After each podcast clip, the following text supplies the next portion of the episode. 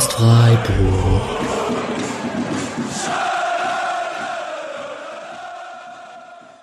Dann hallo und herzlich willkommen zur 201. Episode des Podcast Freiburg. Die 200. Episode war ohne mich. Dafür nochmal ein herzliches Dankeschön an alle Hörer und Hörerinnen. Und die Folge Episode 201 ist mal wieder eine sehr emotionale. Äh, der SC beschert uns das ein oder andere emotionale Erlebnis in den letzten Monaten oder Jahren. Da werden wir gleich drauf zu sprechen kommen. Und wir haben eine ganz besondere Aufstellung, Viererkette dieses Mal, denn so von Eingespieltheit kann man überhaupt nicht reden. Und wir werden versuchen, also es kann sein, dass sehr viel Petersen, Pathos und weniger wie hat Streich von der Dreierkette auf die Viererkette umgestellt in dieser Folge vorkommen wird. Aber vielleicht überraschen Sie mich ja auch meine Mitstreiter hier und Mitstreiterinnen in dieser Episode, denn ich begrüße jetzt allererst die liebe Laura. Hallo Laura. Hallo. Schön, dass du dabei bist. Du bist eine von drei Stadiongängern äh, dieser Episode, denn der liebe Patrick, hallo Patrick. Huhu. Und, oder Paddy, der, nicht, dass hier die Hörer und Hörerinnen durcheinander kommen, wenn ich Patrick sage, aber vielleicht erkennen sie es ja an der Stimme. Und der liebe Urbu ist auch da. Hallo, lieber Urbu. Guten Abend. So, Urbu. Ähm, du bist leider der Einzige, dessen Gesicht wir gerade nicht sehen. Dennoch warst du bestimmt sehr freudig und emotional am letzten Freitagabend. Ja, und das hat auch wirklich noch angehalten, das ganze Wochenende. Ist auch immer wieder, wenn man davon erzählt, wie ähm, Nils dann vor der Kurve stand und am Ende noch die Fahne bekommen hat. Das war alles, ja, gibt einem immer noch Gänsehaut und es war schon ziemlich cooles, cooles Erlebnis und bin extrem froh, dass ich das mitnehmen konnte. Laura, du warst da mit der lieben Jane. Habe ich auf jeden Fall auf einem Foto gesehen. Ähm, musstet ihr ein Tränchen verdrücken? Es war nicht nur ein Tränchen, vor allem, weil ich ähm, davor noch zu, also ich war mit Paddy und mit Jane dort ähm, und davor noch gesagt habe, so, wow, ähm, ich bin ja jetzt ähm, jetzt etwas über zwei Jahre mit äh, mit dem Patrick zusammen und dann erst dann habe ich auch so äh, bin ich dann so ins Stadion gegangen und hatte davor nicht so großartige Berührungen im SC ähm, und ich habe gesagt, ach, ich weiß nicht, ob ich weinen werde, weil ich meine, ähm, Paddy geht schon seit eh und je irgendwie ins Stadion. Für den wird das was viel emotionaleres wie für mich. Und zack, kam schon Klaus Köhn runter und ich habe schon geflennt. Also es war irgendwie, ähm, ja, also äh, uns ging's gar nicht gut, Jane ging's auch nicht gut. Und es gibt äh, sehr viele Fotos und Videos äh, mit verheulten Augen. Und ich habe schon gesagt, ich hoffe, dass The Zone jetzt nicht auf die Idee kommt, auf mein Gesicht zu äh, filmen, weil es war ein ugly cry im äh, Mooswald. Ähm, ja. Ja, ist verrückt. Also ich betrachte das Ganze ja sehr oft aus der Ferne hier aus Berlin. Dennoch, ich habe es ja schon angeteasert in der Ansprache, emotionale Momente im SC, Pokalfinale, Abschied, Dreisamstadion. Es fallen einem bestimmt noch ganz viele andere ein. Ähm, Paddy, wie sehr hatten das jetzt überwogen gestern, äh, am Freitag? Es hat eigentlich alles überwogen. Wirklich? zumindest. Auch ja. Nochmal also, alle anderen emotionalen Momente. Ja, es hat irgendwie alles. Äh, ich ich, ich kann es nicht, oder nee, man kann es eigentlich nicht komplett vergleichen, weil äh, ich habe schon häufiger im Stadion geheult und äh, am Freitag war definitiv ein Fall, äh, wo häufiger geheult wurde und gefühlt, äh, wie äh, Laura gerade schon angekündigt hat, selbst bei Klaus Köhn wurde ich schon emotional. Das war mir da schon viel zu viel. Ähm, also man, ich habe auch geheult beim Abstieg, beim Pokalfinale. Äh, man hat viele Momente gehabt, äh, wo man geheult hat, aber es war, es war sehr geballt. Also man, man kam ins Stadion rein, das Wetter war eigentlich gut. Ich hatte eigentlich überhaupt keinen Bock. Wir hatten noch den Fanmarsch gemacht und ich war irgendwie ein bisschen angekäst, weil die Stimmung da gar nicht so gut war. Es wurde wenig gesungen, man ist halt zusammen marschiert zum Stadion und war dann ein bisschen angekäst, dass man sich das äh, angetan hat und dann eigentlich kam da nicht viel bei rum. Ähm, ich glaube aber eher, dass es weniger am Fanmarsch lag, sondern doch eher, dass ich etwas angespannt war. Und dann kam die Frauenmannschaft, die für das Pokalspiel am Abend davor ähm, quasi noch gelobt wurden und vorgestellt wurden, die sich haben, noch haben feiern lassen. Das war schon sehr schön. Dann war die Aufsteigermannschaft von vor 30 Jahren da oder zumindest ein paar Spieler. Das war sehr schön, ein paar ge bekannte Gesichter wie Ralf Kohl oder Andi Zeyer zu sehen. Ähm, Dann wurde Günni und äh, ähm, Schmidt. wer war's noch? Johnny. Und Johnny äh, geehrt. Nee, wenn das für die 300 Spiele. Achso, Höfler, Chico. Höfler, genau. Äh, Höfler und Günni, die äh, ja äh, oder vorgestellt wurden und nochmal belobt äh, und gelobt wurden für, für ihre 300 Spiele. Und das war alles schon viel, viel zu viel. Und da ging es noch nicht mal um Johnny und um Nils. und da hatte ich schon wirklich zu kämpfen. Und äh, ja, was dann halt passiert ist, dass, also du hast ja gerade schon erwähnt, dass es wahrscheinlich weniger auf die Taktikbesprechung angeht. Da kann ich schon sagen. Schon in Ordnung, wir dürfen die ich weiß, größer machen. Ja, ich weiß sehr, sehr wenig äh, noch vom Spiel als solches. Also ich kann euch nicht erklären, wie gut Streich dann reagiert hat und äh, die Auf die Einwechslung haben dann zwar sehr gut gewirkt, aber warum sie gewirkt haben, kann ich dir nicht sagen. Äh, ich kann dir aus der ersten Hälfte wahrscheinlich so gut wie keine Szene mehr sagen, ähm, weil ich so viel diese Atmosphäre genossen habe, weil auch die Stimmung war einfach gut. Ähm, und was dann halt in Halbzeit 2 passiert ist, da kommen wir dann später nochmal genauer dazu. Das war einfach sehr, sehr emotional und sehr, sehr würdevoll. Ähm, was ich gehofft hatte, aber so nicht erwartet hatte, nachdem es ja auch mal Abschiede wie auch bei einem Julian Schuster war, äh, gab, die jetzt nicht unbedingt besonders würdevoll und schön in Erinnerung geblieben sind. Ubu, hast als, ja? ja, ich habe als großer Experte natürlich auch direkt vor dem Spiel noch geschrieben, der SC und Abschiede von Legenden, da habe ich kein so gutes Gefühl und gesagt, am Ende wird so, wird so kommen, dass Nils einfach nicht mehr eingewechselt wird, weil Streich nochmal irgendwie hinten dicht halten will. Und ähm, ja, ich sollte fast recht behalten. Ja, Christian Günther auf der Bank von Anfang an hat man auch nicht äh, so oft gesehen. Ich glaube, Nick hat's gesagt, seit 2017 oder sowas zum ersten Mal. Ähm, aber das hatte eher was Spielerisches. Ich wollte erstmal anfangen, die erste Frauen haben doch noch eine Ehrenrunde gedreht. Jetzt war die 200. Episode ähm, ja die zum Frauenpokalfinale, das man leider verloren hat gegen den VfL Wolfsburg. War das ein angebrachter Rahmen? War das schön, wie sie da die Ehrenrunde getreten haben? Weil ich habe auch irgendwie gesehen, dass sie leicht verschüchternd da standen und erst nicht so richtig wollten oder so, aber ich, ich war nicht da. Ich kann das, glaube ich, aus der Ferne nicht so gut beurteilen, Paddy. Also ich fand's okay. Ähm, man hat ihnen angemerkt, sie standen halt bei Stefan Meyer unten, der mit äh, Janina Minge und mit Hassad Kayikci ähm, gesprochen hat und die restliche Mannschaft stand halt so ein bisschen dahinter, so ja, man steht, muss jetzt halt gerade mit auf dem Rasen stehen. Ähm, aber dann kam relativ schnell dann auch Gesänge auf äh, und sie wurden gefeiert und ja, dann hat, glaube ich, Kayikshi hat, hat dann ja ihre Mädels quasi geschnappt und gesagt, so, wir gehen jetzt auch mal in Richtung Süd los. Und das war dann schon sehr schön. Das war dann auch, es war einfach sehr angenehm. Es war jetzt keine riesige Feierei, ähm, genau auch schon wie nach dem Spiel am Donnerstag, ähm, was es unangenehm werden lässt, ähm, sondern es war einfach wirklich eine, um, um Respekt zu zollen und zu zeigen, hey, wir freuen uns wirklich, was ihr erreicht habt und nicht einfach nur, äh, weil man es macht, sondern das war, kam wirklich dann aus vollstem Herzen.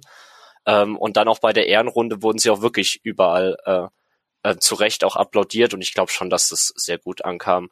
Ähm, die Wolfsburger Fans haben dann, glaube ich, einen Pokalsiegergesang angestimmt. Äh, ja, als schlechtes Timing, ne? Das war jetzt vielleicht dann ein bisschen bitter.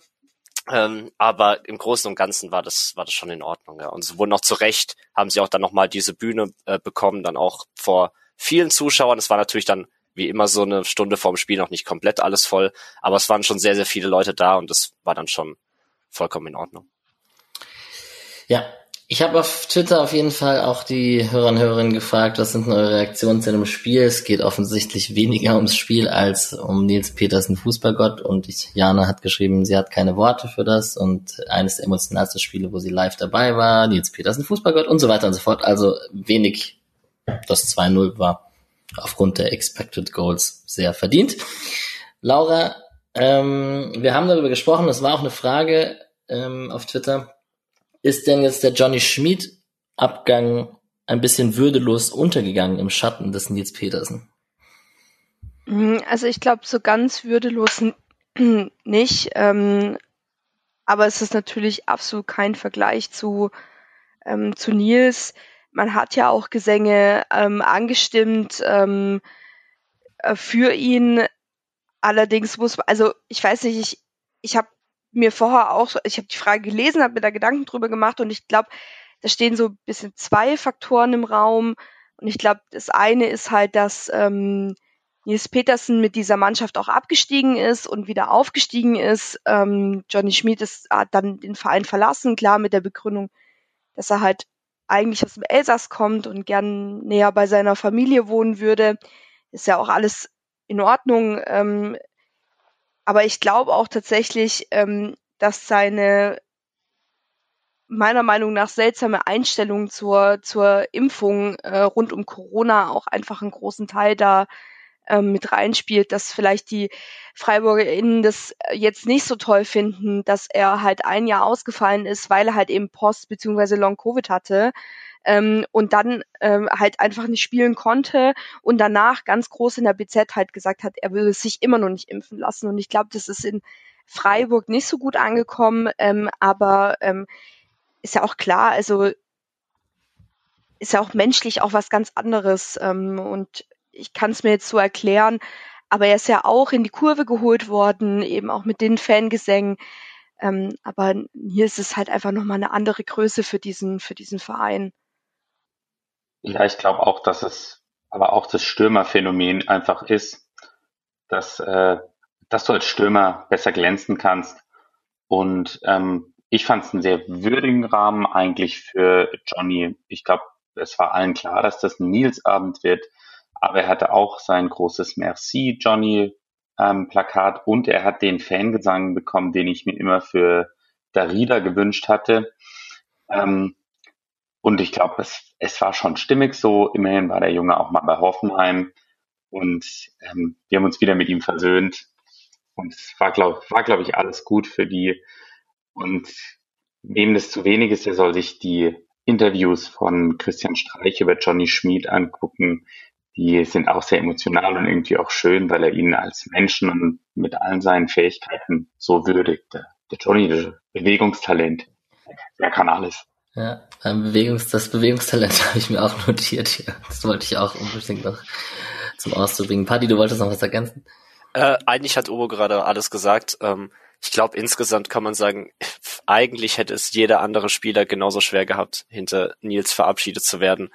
Ähm, dafür ist einfach dieser Impact damals beim Abstieg als Ausleihspieler zu sagen, ich habe mich in dem halben Jahr schon so identifiziert mit diesem Verein, ich will dort mit und äh, versuchen wieder hochzukommen und ich will dorthin wechseln. Ähm, ich glaube, sehr, sehr viele Freiburger wissen heute noch, wo sie waren, als dieser Transfer verkündet wurde. Entweder im Mösle Stadion, wo das dann offiziell gemacht wurde, damals beim Vorbereitungsspiel gegen den FFC. Ich saß in der Unibib und habe auf eine Klausur gelernt. Ähm, das war ein, einfach ein sehr, sehr großer Impact, den er alleine durch dieses Bekenntnis damals für den Verein gebracht hat. Und das dann halt über Jahre mit Leistung zurückbezahlt und sich nie was hat zu Schulden kommen lassen. Keine Denkweise, kein Interview, kein Satz. Eigentlich gab es nichts, ähm, wo man ihn hätte für kritisieren können. Und wie gesagt, dann ist es auch schwer als anderer Spieler, der viel gemacht hat für den SC, gerade in der ersten Phase, im Falle von Johnny Schmid, ähm, da kommst du halt einfach irgendwann nicht mehr gegen an. Also da, da hast du es einfach schwer und bist dann in Anführungsstrichen die Nummer zwei bei der Verabschiedung, ohne ähm, dass man ihn jetzt irgendwie weit unter drunter ähm, ansiedeln würde. Und ja, und, aber wie Uber schon gesagt hat, es war trotzdem würdevoll, wie er verabschiedet wurde und er hat trotzdem seinen Part bekommen.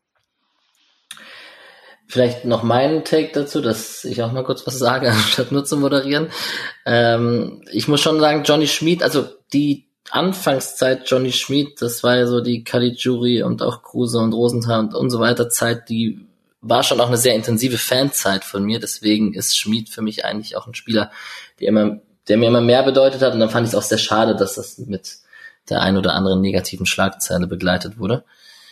Ähm, und zu Nils Petersen, zum, zum Banner vielleicht nochmal. Es ist schon schön, das so zu zeigen von den Fans mit einem kleinen Seitenhieb, hey, Personenkult, okay, aber niemand ist größer als der Verein.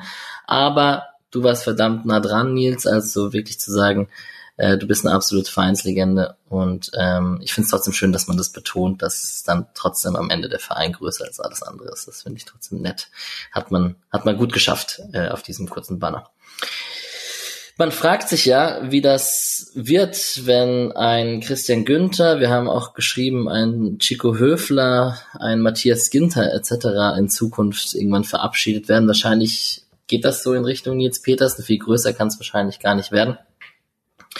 Aber der SC und seine emotionalen Momente, am, am schlimmsten wird es wahrscheinlich, wenn Christian Streich als nächster irgendwann mal aufhört. Ich bin gespannt. Es werden noch viele emotionale Momente kommen. Jetzt muss ich gerade fragen, warum sagst du als nächster? Hört Christian Streich als nächster auf? Vor Chico und vor Inside-Infos? Nein, nein, nein, nein, nein. Nein, nein, nein. Ich meinte nur, wenn das bei Petersen schon so groß war, wie soll das denn alles noch werden und wie viele ja. emotionale Momente werden uns noch beschert? Nein, der, der Christian, der, ich glaube, er ist äh, stolz genug, um Volker Finkers Rekord zu brechen. Das lässt er sich jetzt auch nicht mehr nehmen. Ähm, apropos Volker Finke, der war auch im Video zu Klaus Köhn. Ich weiß nicht, hat noch jemand von euch einen Take zu Klaus Köhn? Ich bin ja eher Auswärtsfahrer durch meine Berlin Stand, durch meinen Berlin Standort. Deswegen bin ich da, glaube ich, am wenigsten emotional behaftet, auch wenn der schon Stadionsprecher war, als ich ein kleines Kind war. Ähm, ja, also äh, ich glaube, der Paddy kann da auf jeden Fall noch mal mehr dazu sagen, weil er ja auch schon ein Mühe älter ist als ich ähm, und er lacht ähm, und schon immer irgendwie ins Stadion geht. Ähm, also ich, also Klaus Köhn muss man ehrlicherweise sagen, hat also ich fand ihn immer ganz okay als, als ähm, eben ähm, äh, Stadionmoderator. Ich meine, die Geschichte mit äh, Sweet Caroline, da müssen wir jetzt äh, nicht äh, nochmal drüber diskutieren, dass es halt einfach scheiße ist und dass man da hätte einfach auch schon früher darauf reagieren sollen, dass es eigentlich nicht gewünscht ist und dass es ähm, ja ich glaube auch einfach Teile der aktiven Fanszene nicht so gut finden. Ähm, aber das ist ein anderes Thema. Äh, trotzdem war es natürlich super emotional. Er kam darunter. Ich habe das erste Mal auch, also ich habe jetzt nie, also ich muss jetzt nicht wissen, wie die Leute aussehen, aber ich habe ihn das erste Mal gesehen und genauso habe ich mir eigentlich vorgestellt.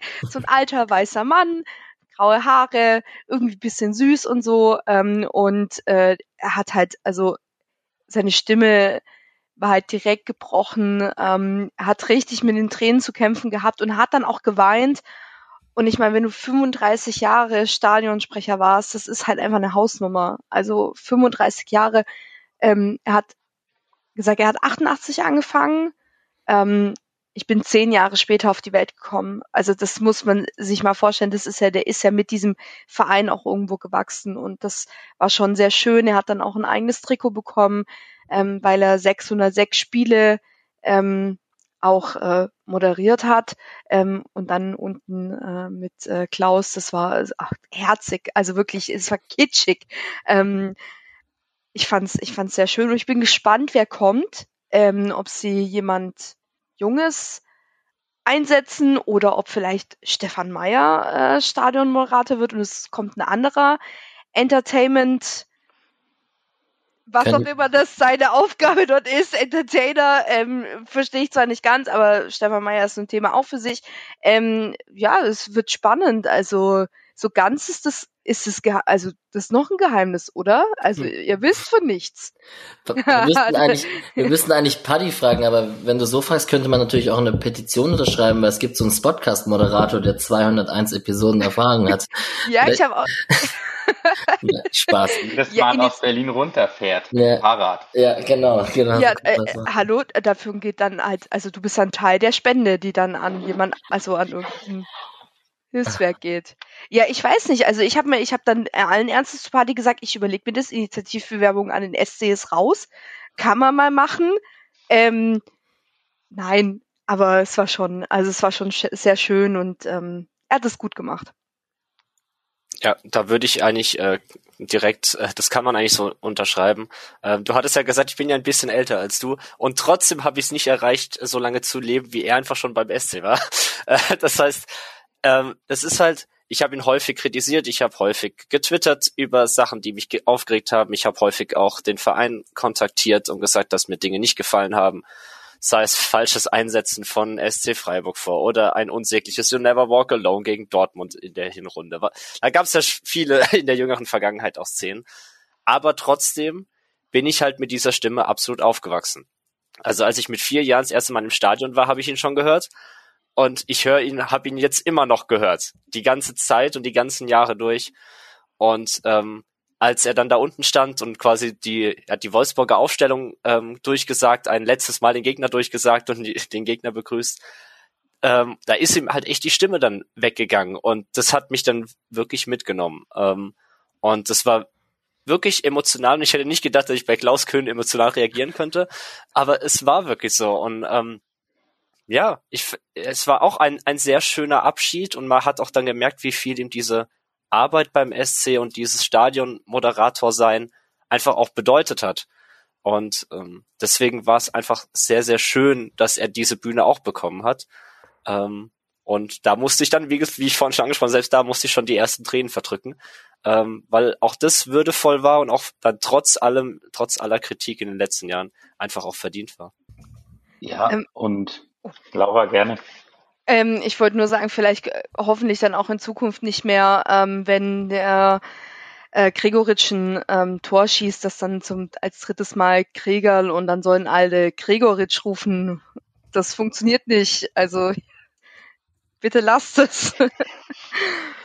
ja, aber ich muss sagen, wir waren schon extrem verwöhnt, was unseren Stadionsprecher angeht. Also vielleicht ist noch Arndt Zeigler ein ganz cooler Stadionsprecher, aber alles andere sind entschuldigt, aber ähm, effekthaschende irgendwas, die mit jeder Faser versuchen, irgendwie noch Stimmung in Stadion zu bringen und ähm, so rumgrölen und die, de, den schlimmsten Auswuchs des Ekels erleben wir in Leipzig mit dem ekligen äh, Typ im, im äh, roten Jackett. Und Klaus Köhn hat sich da immer zurückgehalten. Ich finde, der hat, hat dann angefangen, dreimal den Namen zu rufen, nachdem ein Tor gefallen ist. Aber jemandem, der 35 Jahre dabei war, dem will ich als Stadionsprecher auch ein bisschen Emotionalität gönnen. Und ich glaube halt, er hat sich da auch gefreut. Ähm, und deswegen fand ich es immer gut zurückhaltend, ähm, hat nie zu viel gemacht und ich fand's, ich fand's eigentlich gut. Und am Ende ist halt ein Stadionsprecher für, früher waren es 25.000, jetzt sind es 35.000.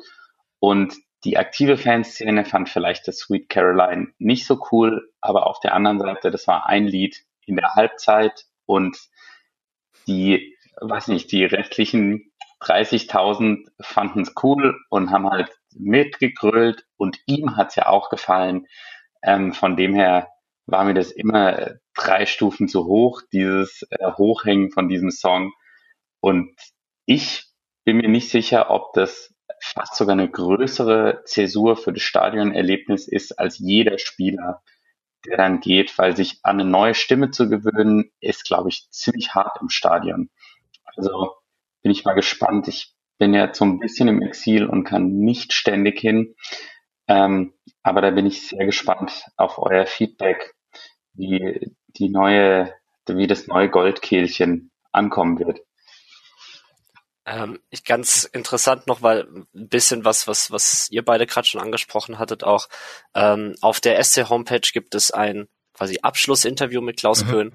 Ähm, das ist ganz nett geschrieben und da ähm, geht es unter anderem davon, was er von Achim Stocker mit auf den Weg bekommen hat, äh, nämlich den Satz, Klaus, du machst das jetzt mal, aber Stimmung machst du keine, die machen die Fans.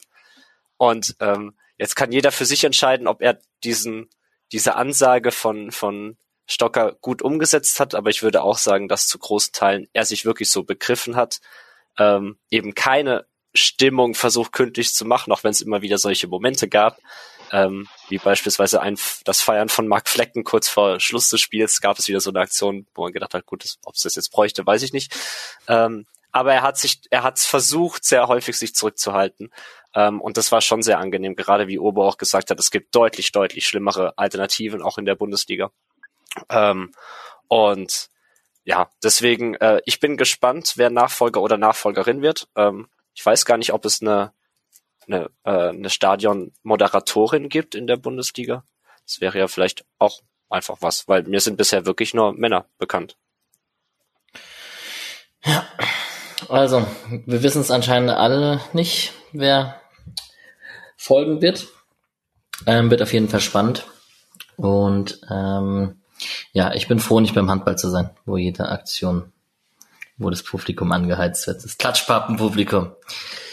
Sind aber Alright. auch mehr Tore. Ja, das stimmt. Wollen wir noch eine letztes, ein letztes Thema habe ich noch, bevor wir zum Spiel kommen. Äh, SC Freiburg für uns immer vorn als Stadionhymne wurde noch gespielt mit ganz vielen schönen Handykameralichtern. Ähm, wird's Zeit mal wieder die Hymne zu ändern, Paddy? Immer. Alles ist besser als SC Freiburg vor. Nein, äh, das wird jetzt auch nicht wieder jeder so sehen. Äh, ich liebe äh, für uns immer vorn. Ähm, ist natürlich die Frage, ob man es so mit dem gleichen Text singen kann, weil wir halt eben nicht im Dreisamstadion sind, ähm, sondern im Mooswaldstadion. Ähm, und der Europapark es bestimmt nicht so toll finden würde, wenn da jetzt ein äh, Stadion, neuer Stadionsong mit äh, Mooswaldstadion passieren würde. Ähm, aber das war sehr, sehr, ein wirklich, fand ich, sehr, sehr schöner Moment, weil der Abpfiff war vorbei. Ähm, es wurde keine Musik gespielt, kein SC Freiburg vor. Und dann wurde doch auf einmal was angespielt und dann war es eben für uns immer vorne und das hat mich dann auch wieder gekillt. Ähm, gefühlt, wie mich einfach jede Szene am Freitag gekillt hat äh, und mir Tränen in die Augen hat steigen lassen. Ähm, das war auch, das war wirklich ein Moment, wo ich sagen musste, Klaus Köhn, Dankeschön, ähm, perfekt irgendwie den Moment gehabt und ein Lied ähm, ausgesucht, wo jeder den Schal hochgestreckt hat. Äh, wirklich jeder aus voller Inbrunst, der schon länger im Verein mit dabei ist, ähm, das einfach mitgesungen hat. Und ähm, ja, es hat halt gezeigt, dass der Song sehr gut ankommt. Und gerade für solche Momente, für solche emotionalen Momente, das war auch beim Dreisamstadion schon, beim Dreisamstadion Abschied schon der Fall, sehr, sehr gut ankommt, äh, weil nach dem Spiel, nach, nach solchen Momenten brauchst du auch kein Schalgeschwenke und SC Freiburg vorsingen und über ähm, Bech, äh, Leuten im Bächle nass machen, sondern da ist es wirklich schön so ein bisschen, wirklich mit viel Pathos äh, ähm, einfach den, den Verein zu besingen. Und ähm, das war auch ein sehr, sehr schöner Moment. Ja, aber finde ich so ein, war, war tatsächlich ein Retro-Moment. Ähm, also wir brauchen, glaube ich, keine große Hymnendiskussion machen. Ich finde für uns immer vorn eine coole Sache, weil es ähm, äh, ja, weil es halt ein alter Song ist, ähm, der mich ans Dreisamstadion erinnert, aber an sich von der Machart ist es, finde ich, so eine bisschen 0815 Hymne, ähm, wie sie in vielen anderen Stadien auch gespielt wird. An SC Freiburg vor fand ich, das Einzige, was ich daran nett fand, war, dass es halt ein bisschen was anderes ist und zu einem bisschen für anderen, anderen Verein auch passt. Und ich wäre immer noch großer Fan davon, dass man wieder Vollgas nimmt, was in den äh, 90er Jahren gespielt wurde, äh, was nützen Geld und Orden, wir werden mit euch weiterziehen mit Vollgas Richtung Norden und ja, das packt mich halt immer noch. Ziemlich geiler Song. Von Bloody Ziehstick. Ja. ja. Laura, das war vor deiner SC Freiburg-Zeit. da wird's schwierig. ja, aber wobei ich ähm, auch jetzt super gerne ins Dreisamstadion gehe. Ich verstehe die Magie äh, dahinter. Ähm, auch wenn ich natürlich jetzt zu Spielen gehe, die nicht so gut besucht sind, entweder bei den Amas oder halt bei den Frauen, da ist natürlich, kann man das gar nicht vergleichen, aber ähm, so ein bisschen ähm, konnte ich es vergleichen, vielleicht als die äh, aktive Fanszene dazu aufgerufen hat, das Spiel in Leipzig zu boyk äh, boykottieren und stattdessen zu den Amas zu gehen. Und das war halt auch, das, ähm, ich habe richtig die Tribüne wackeln gespürt und so. Und das war natürlich, ich konnte es mir vorstellen, wie ihr euch einfach damals ähm, geführt habt und was das für eine geile Stimmung halt auch einfach gewesen sein muss mit so vielen Fans, mit ähm, so viel Support und so. Also ja, aber klar, nachvollziehen kann ich es leider nicht. Ich wünschte, ich könnte. Hm. Und die Kater war nicht so schlimm nach den Spielen immer am nächsten Tag, weil man noch so schön jung war. du, äh, es ist trotzdem irgendwie schlimm. Genau, das war nicht der Grund, warum wir erst heute am Montag aufnehmen, sondern das war der Sommerausbruch in Berlin und meine lieben Kameraden und Kameradinnen hier im Podcast haben zugestimmt, das nochmal zu verschieben. Danke für die Flexibilität. Ähm, Urbo, als Abschluss, jetzt wirklich als Abschluss, und dann kommen wir auf die spannenden Aufstellungen von Wolfsburg und Freiburg zu sprechen. Hast du dich schon, also mir wurde zugetragen, dass es sehr lustig sei, sich über Folgentitel zu unterhalten, weil in dem Moment, wo die Leute den Podcast hören, wissen sie ja schon längst, wie der Folgentitel ist. Aber hast du dich schon für einen deiner tollen Vorschläge entschieden? Weil ähm, Danke Köhn finde ich ganz hervorragend übrigens. Ähm, Und mit erst Nils, erst Suff, dann Fahne hast du mich natürlich auch komplett abgeholt. Ähm, ja, ich fände so eine Kombi aus Danke Köhn, Nils geht man so ganz, erst Tor, dann Suff, dann Fahne oder so. Ja, ich nutze einfach die, die Zeichen. Halt ich nutze ja. einfach alle Zeichen aus, die ich nutzen kann. Ja. Okay. Kauft euch mal größere Handys, dass größere Folgentitel hinpassen. Ja, ja, das stimmt. Finde ich sehr gut. Ähm, das schadet nicht an der Auswahl, auf jeden Fall. So. Ich weiß gar nicht. Ich glaube, wir können Wolfsburg ziemlich schnell abhaken. Der VfL Wolfsburg ist wirklich ein harter Cut, jetzt plötzlich über eine Dreierkette von Wolfsburg zu sprechen, aber ich versuche es einfach. Ihr könnt dann gerne mich unterbrechen, wenn ihr wollt. Äh, Wolfsburg hat auf jeden Fall vor dem Spiel gegen uns, gegen Mainz, äh, ziemlich hoch gewonnen. Äh, Im Nachhinein vielleicht gar nicht so der krasse Sieg, weil Mainz jetzt offensichtlich ein bisschen im Formtief ist zum Ende der Saison. Äh, und dann dachte man, für Wolfsburg geht's auf jeden Fall noch was im Kampf um Platz 5, 6, 7 da, um die europäischen Plätze, mit denen wir ja nichts mehr zu tun haben als sicherer Fünfter. Auch ganz nett, das so sagen zu können. Und äh, Wolfsburg spielt mit einem Nebensatz. das ist ganz geil. Ja, das ist halt so eine Selbstverständlichkeit, die kann man doch auch, muss man jetzt auch nicht extra betonen. genau, und ich kann kurz sagen, Castells, äh, hinten Giavogi, Bornau und äh, Mickey van de Ven, den finde ich ziemlich krass übrigens, äh, einer der Spieler von Wolfsburg, die es ja sehr überzeugt haben. Äh, Sechser Maximilian Arnold wie immer, dann außen Barko und Kaminski, ein Metscher und Gerhard noch in der Mitte und Jonas Wind und Patrick Wimmer vorne drin. Laura, Jane hat sich sehr auf Patrick Wimmer eingeschossen. Ja, du auch? nicht nur Jane, sondern ich auch. Meine Fresse, was ist das eigentlich für ein Typ, hey? Also, oh, ich habe mich so über den aufgeregt. Es ist, er hat immer am Rand, also ich habe da immer ganz klar gelb gesehen, aber mich darf man ja nicht fragen, weil ähm, ich bin da auch ein bisschen so, ich verteile gelbe Karten wie sonst was, wenn es nach mir gehen würde. An die aber Gegner. er hat, er hat, ja, an die Gegner natürlich, ähm, fand auch das äh, Rot gegen ähm, Chico Höfler natürlich unter aller Sau, aber ähm, es was war das eigentlich? Er hat sich, er hat sich einfach benommen. Ich, darf ich das sagen, wie das letzte Arschloch und hat sich dann aber selber auch noch drüber aufgeregt, wenn ihm das Gleiche passiert ist. Und es hat mich so aufgeregt, weil der Schiedsrichter einfach in der ersten Halbzeit ist der so eine komische Linie gefahren. Er hat nichts getan, er hat irgendwie auch nichts gesagt. Ihm war alles scheißegal und dann in der zweiten Halbzeit hat er Karten verteilt, als ob es keinen Morgen mehr geben würde. Es hat mich so aufgeregt. Er hat so rumgeflennt, dieser Wimmer. Und es hat mich, also ich habe eigentlich als Folgentitel ähm, Patrick vorgeschlagen, ähm, Wolfs Wolfsburg wimmert oder wimmerndes Wolfsburg, aber er hat gesagt, es sollte eigentlich einen positiven Folgentitel haben, weil äh, Nils Geilersen wird verabschiedet ähm, oder wurde verabschiedet, das sollte man würdigen. Man könnte ja sagen, dass viele Fans einen Streich gewimmert haben aufgrund des Abschieds. Na, ich überlege mir was. Ja, ja, und, und Wolfsburg war ja auch sehr durch den Wind. Ähm, ja, äh, also es, es geht auf jeden Fall einiges, aber es hat mich wirklich sehr aufgeregt und ähm, ähm, wie, wie, und ich möchte noch betonen, wie mal unser Nachbar ähm, im Stadion auch gesagt hat, also der der Stehnachbar und eine Scheißfrisur hat er auch. Ähm, also es war zwar völlig unangebracht, aber ich fand ihn einfach wirklich ähm, sehr aggressiv und ähm, einfach viel rumdiskutiert, viel Wind um nichts gemacht. Ähm, haha.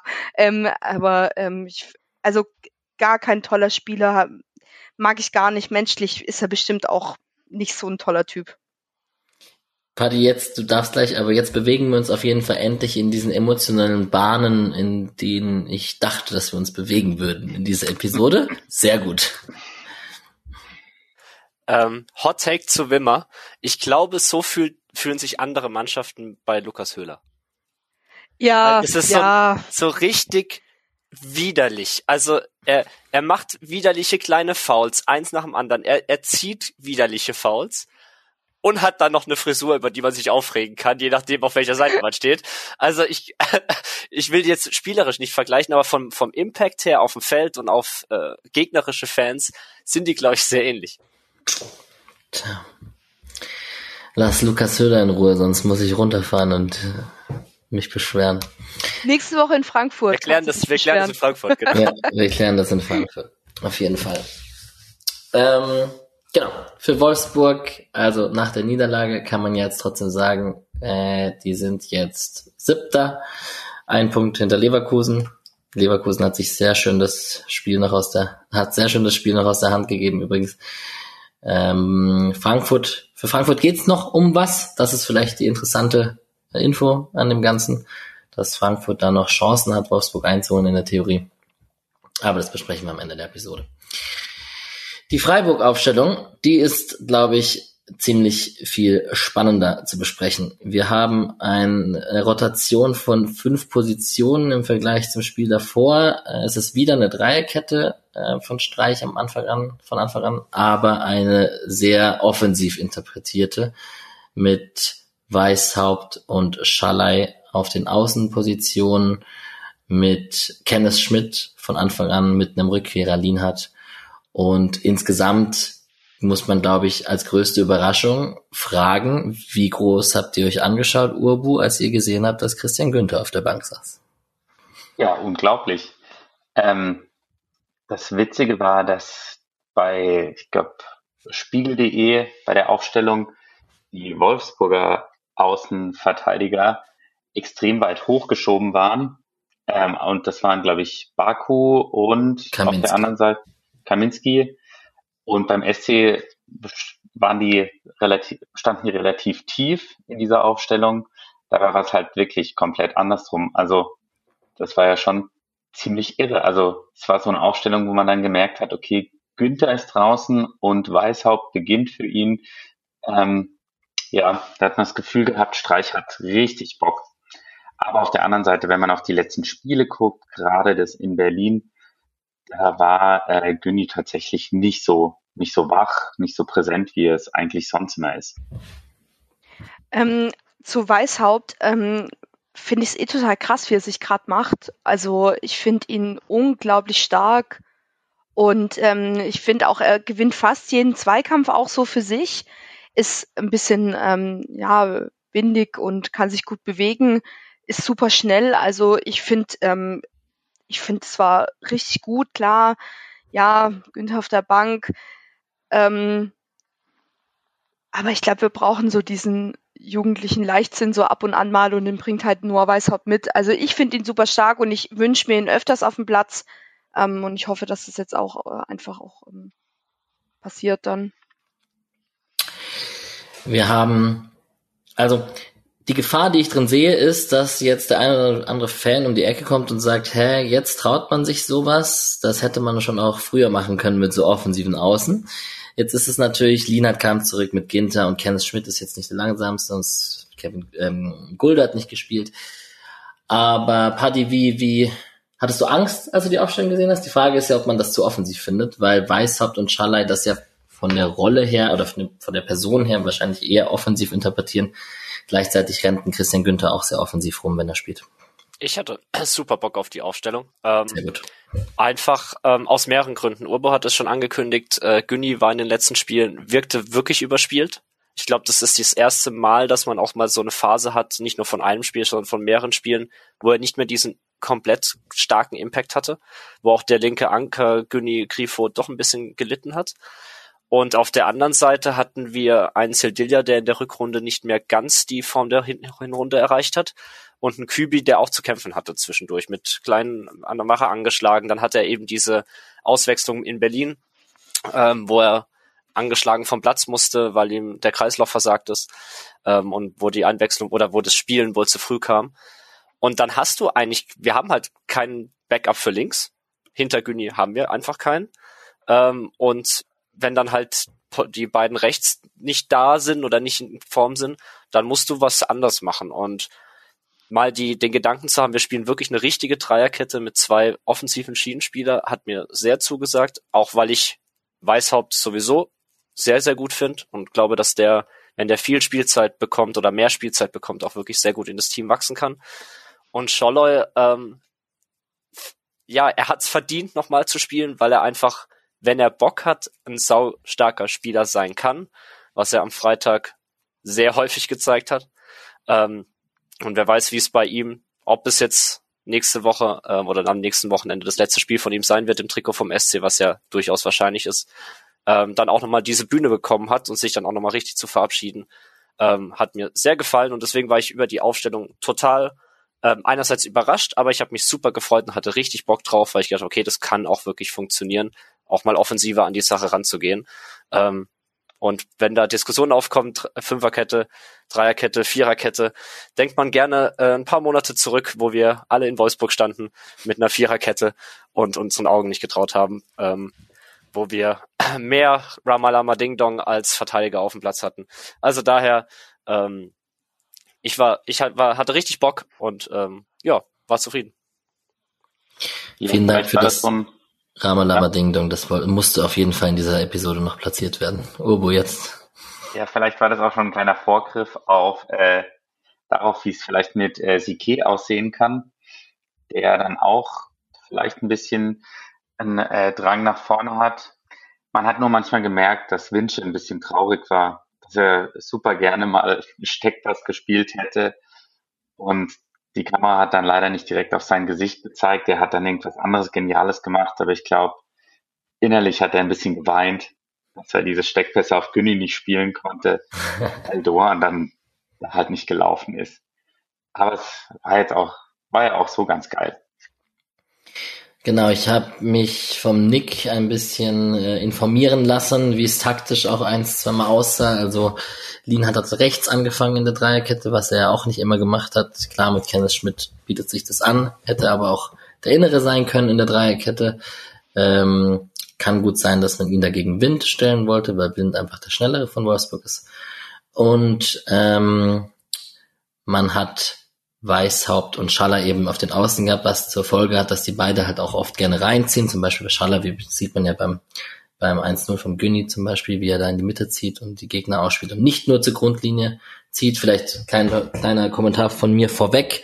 Ich bin super happy, dass Schallei auch nach Denkpause etc. sich da jetzt auch positiv mit einem sehr positiven Bild auch verabschieden kann äh, vom SC. Falls er sich verabschiedet, es gibt auch so kleine Gedanken in meinem Kopf, die denken, oh, vielleicht sieht er ja, dass es doch nicht alles so verkehrt ist beim SC und der kann da seine Leistung abrufen und wenn er sieht, wie man hier auch zur Legende werden kann und dass man auch die Wertschätzung bekommt, warum nicht umdenken? Irgendwie sowas gibt's noch in mir drin. Kann aber auch sein, dass da zu viel passiert ist, man weiß es nicht. Ähm, Schaller ist total schwer zu verteidigen, wenn er sowohl zur Grundlinie durchlaufen kann, mit rechts flanken kann, als auch einfach mit links flanken kann, wie man beim aberkannten Tor von Petersen gesehen hat, und auch noch dribbeln kann. Also da verlässt uns schon auch vielleicht ein starker Spieler. Und was man halt sagen muss, ist, das habt ihr beide auch gerade, oder habt ihr gerade schon angedeutet, ist, dass Grifos Rolle sich natürlich verändert, wenn Günther nicht auf dem Platz ist und Weißhaupt natürlich auch mit seinem rechten Fuß eher reinzieht und dann Grifo sich ein bisschen anders bewegen muss und das Spiel breiter machen muss. So. Und dann kommen wir zum Spiel. Jetzt würde ich den Mischa fragen, wie waren denn die ersten fünf bis zehn Minuten, weil die erste, das erste Highlight ist, was ich in der 13. Minute ähm, von Grifo rausgeschickt habe und der Ubo meldet sich ganz hervorragend. Ja, die ersten paar Minuten waren so ein bisschen äh, Torhüter-Roulette, weil sowohl Castells als auch Flecken haben, glaube ich, zwei oder drei wilde Fehlpässe gespielt, woraus dann Ballgewinne ähm, gab, die aber nie so richtig, so richtig, richtig gefährlich wurden. Kam mal eine Ecke raus, ähm, dann hat Chico mal geklärt im Strafraum. Genau. Aber ansonsten war es, finde ich, ein sehr energetischer Beginn, um äh, wie Altekin zu sprechen. Und ähm, ja, was mir aufgefallen ist, dass Wind sich sehr viel hat fallen lassen und wahrscheinlich gehofft hat, dass, dass da vielleicht der ein oder andere Innenverteidiger mit rausgezogen wird. Die haben sich aber, finde ich, wenig locken lassen. Ähm, und ansonsten hat man gesehen, dass die sich ziemlich gespiegelt haben. Es war wirklich manchmal so, dass ähm, wenn der SC so einen Viereraufbau gemacht hat und Ginter sich hat äh, vor, also vorgegangen ist, neben Chico ähm, und Eggestein dann so eine klassische Acht meistens auf halb rechts gespielt hat, dann konnte man das zwei Minuten später bei Wolfsburg genauso sehen. Ähm, ja, die haben sich da haben sich da gegenseitig ein bisschen bisschen abgeguckt. Das ist mir so in den ersten paar Minuten aufgefallen. Aber ansonsten habe ich vor allem auch die Stimmung genossen und gutes Getränk. Die, die Intensität war halt am Anfang sehr, sehr stark. Ähm, also von beiden. Beide sind unglaublich hoch und schnell angelaufen, haben viel gepresst. Ähm, dadurch wirkt es auch ein bisschen unrund. Ähm, es wurde aber einfach auch sehr, sehr gut verteidigt. Also es kam dann, es kamen eigentlich wenig gefährliche Situationen auf, trotz kleiner Wackler zwischendurch, weil jeder, sowohl die Wolfsburger als auch die Freiburger, einfach sehr, sehr ähm, schnell im Kopf waren in den Aktionen. Ähm, und bis auf mal ein, zwei, äh, ich glaube, ich, ich glaube, in den ersten zehn Minuten gab es schon das erste Foul von, von äh, Wimmer, ähm, war es auch eigentlich relativ ähm, ja, also pa passierte so gesehen nicht viel, was, was Unterbrechungen angeht, sondern es war einfach nur eine hohe Intensität und beide haben sich erstmal am Anfang nichts geschenkt.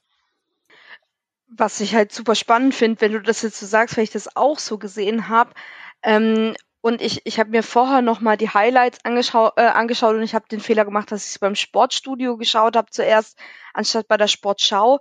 Ähm, und da war der erste Kommentar, ähm, geht dem äh, SC Freiburg im Rennen um die Champions League jetzt noch die Luft aus, wo ich mir gedacht habe, so, ey, also come on, wirklich, also in den erst, in der ersten Halbzeit, ja, mag ja sein, ist wohl nicht, also ähm, anscheinend nicht so viel passiert, aber ich fand es auch krass. Also man ist halt einfach nicht ähm, durch dieses durch dieses defensive Auftreten äh, bei Wolfsburg durchgekommen und das war halt einfach der Punkt, aber das, das konnte man ja in der in der zweiten Halbzeit dann wieder ähm, ganz gut irgendwie äh, für sich drehen und da finde ich halt so Kommentare vom Sportstudio ähm, äh, total daneben, weil äh, sorry, aber Freiburg ist kein Underdog mehr.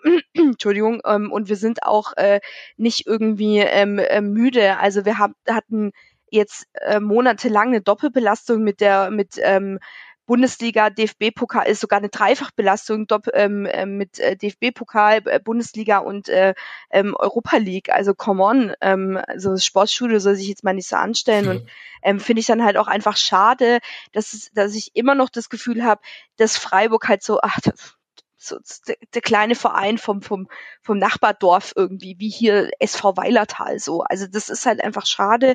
Ähm, ich habe da gar keine Müdigkeit gesehen, im Gegenteil. Also da ging es ja, da ging es richtig ab. Ähm, und es waren ja auch erste Torchancen von Freiburg auch auf jeden Fall da. Ich bin gern der kleine Verein. Ich lieb's immer noch. Wobei ich sagen muss, bei den ganzen Event-Fans, sage ich, also Eventis, ähm, höre ich ja immer mal wieder in meinem Umfeld, hoffentlich steigen wir wieder ab, ähm, damit solche Leute endlich wieder aus dem Stadion verschwinden. Ne? Deswegen ähm, vielleicht äh, würde uns das ganz gut tun, wieder ein kleinerer Verein zu werden. Ja, ja, ja. Wir haben, ich bin, ich habe Nick Tickers, nix Nix BZ-Ticker, gut, das ist auch ein guter Zungenbrecher, habe ich äh, offen währenddessen. Danke dafür nochmal für die gute Vorlage. Erstes Lob für Weishaupt, dass er es auch defensiv macht, zum Beispiel gegen Baku in der siebten Minute, ähm, spricht auch dafür, dass Weishaupt die Rolle da angenommen hat und äh, nicht nur wilder linker Flügel war. Zu den Highlights. In der 13. Minute gab es dann die erste große Chance für den SC, als Eggestein den Ball schön in die Schnittstelle auf links gespielt hat zu Vincenzo Grifo. Und ich gehöre ja zu den Personen, die immer noch gehofft haben, dass Grifo dann mal in einem Spiel zwei, drei Dinge auspackt, um damit die Torjägerkanone ein bisschen mitzuspielen, weil es ja die absurde Situation ist, dass man mit 14 Toren noch Zweiter hinter Füllkrug mit 16 Toren ist wenn er die halt nicht macht, die hat er auch an einem guten Tag schon mal gemacht übrigens, dann so reingezogen und dann flach versucht. Äh, Castells hält ihn auch gut, aber dann wird's halt leider nichts mit der Torjägerkanone. Das war, wo wart ihr eigentlich im Stadion? Das war nicht auf, doch, das war, nee, es war nicht auf eurer Seite. Andere Seite. Ja. Logischerweise. Weil ihr seid ja die Hardcore-Ultras. Sitzplatz-Ultra ähm, dieses Mal. Sitzplatz-Ultra ist auch gut.